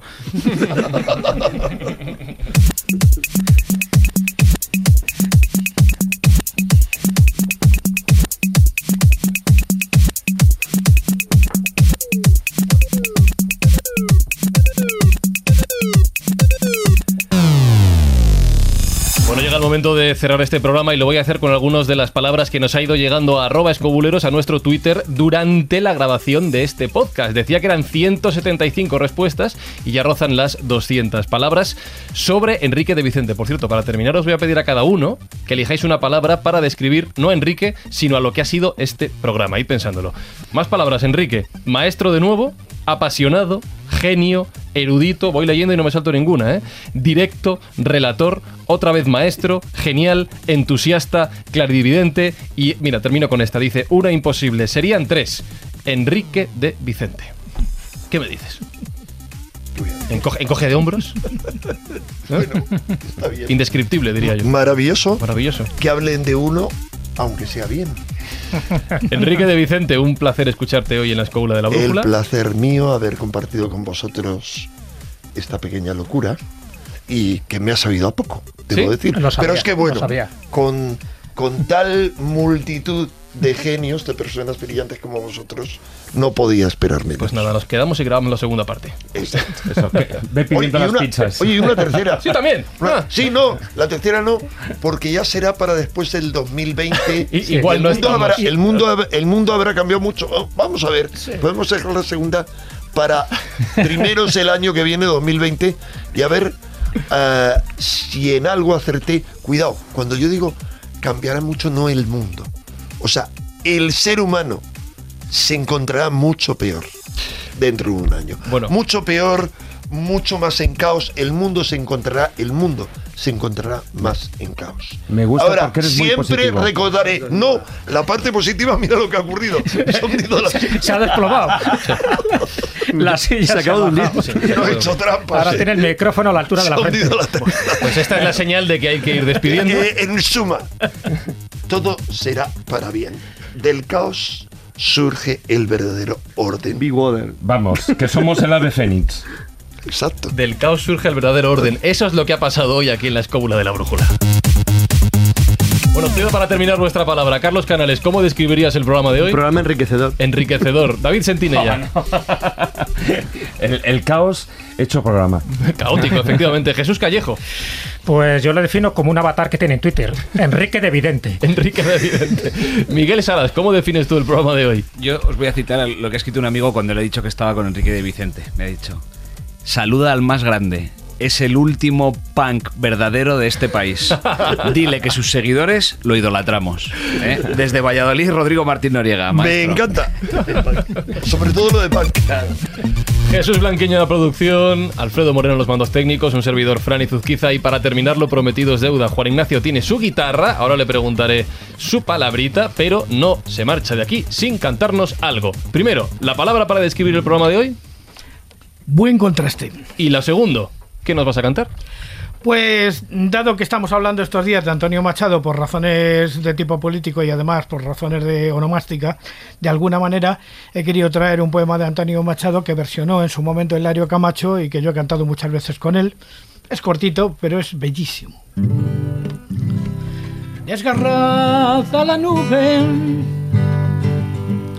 el arco iris brillando ya en el cielo. Y en un fanal de lluvias y de sol, el campo envuelto, desperté. Queda enturbia ya mi sueño, mi corazón latía atónito y disperso. Y el limonar florido, el cipresar, el huerto, el campo verde, el sol, el agua, el iris y el agua en tus cabellos y todo en la mente se perdía como una pompa de jabón al viento. Desperté, quien enturbia ya mi sueño, mi corazón latía atónito y disperso.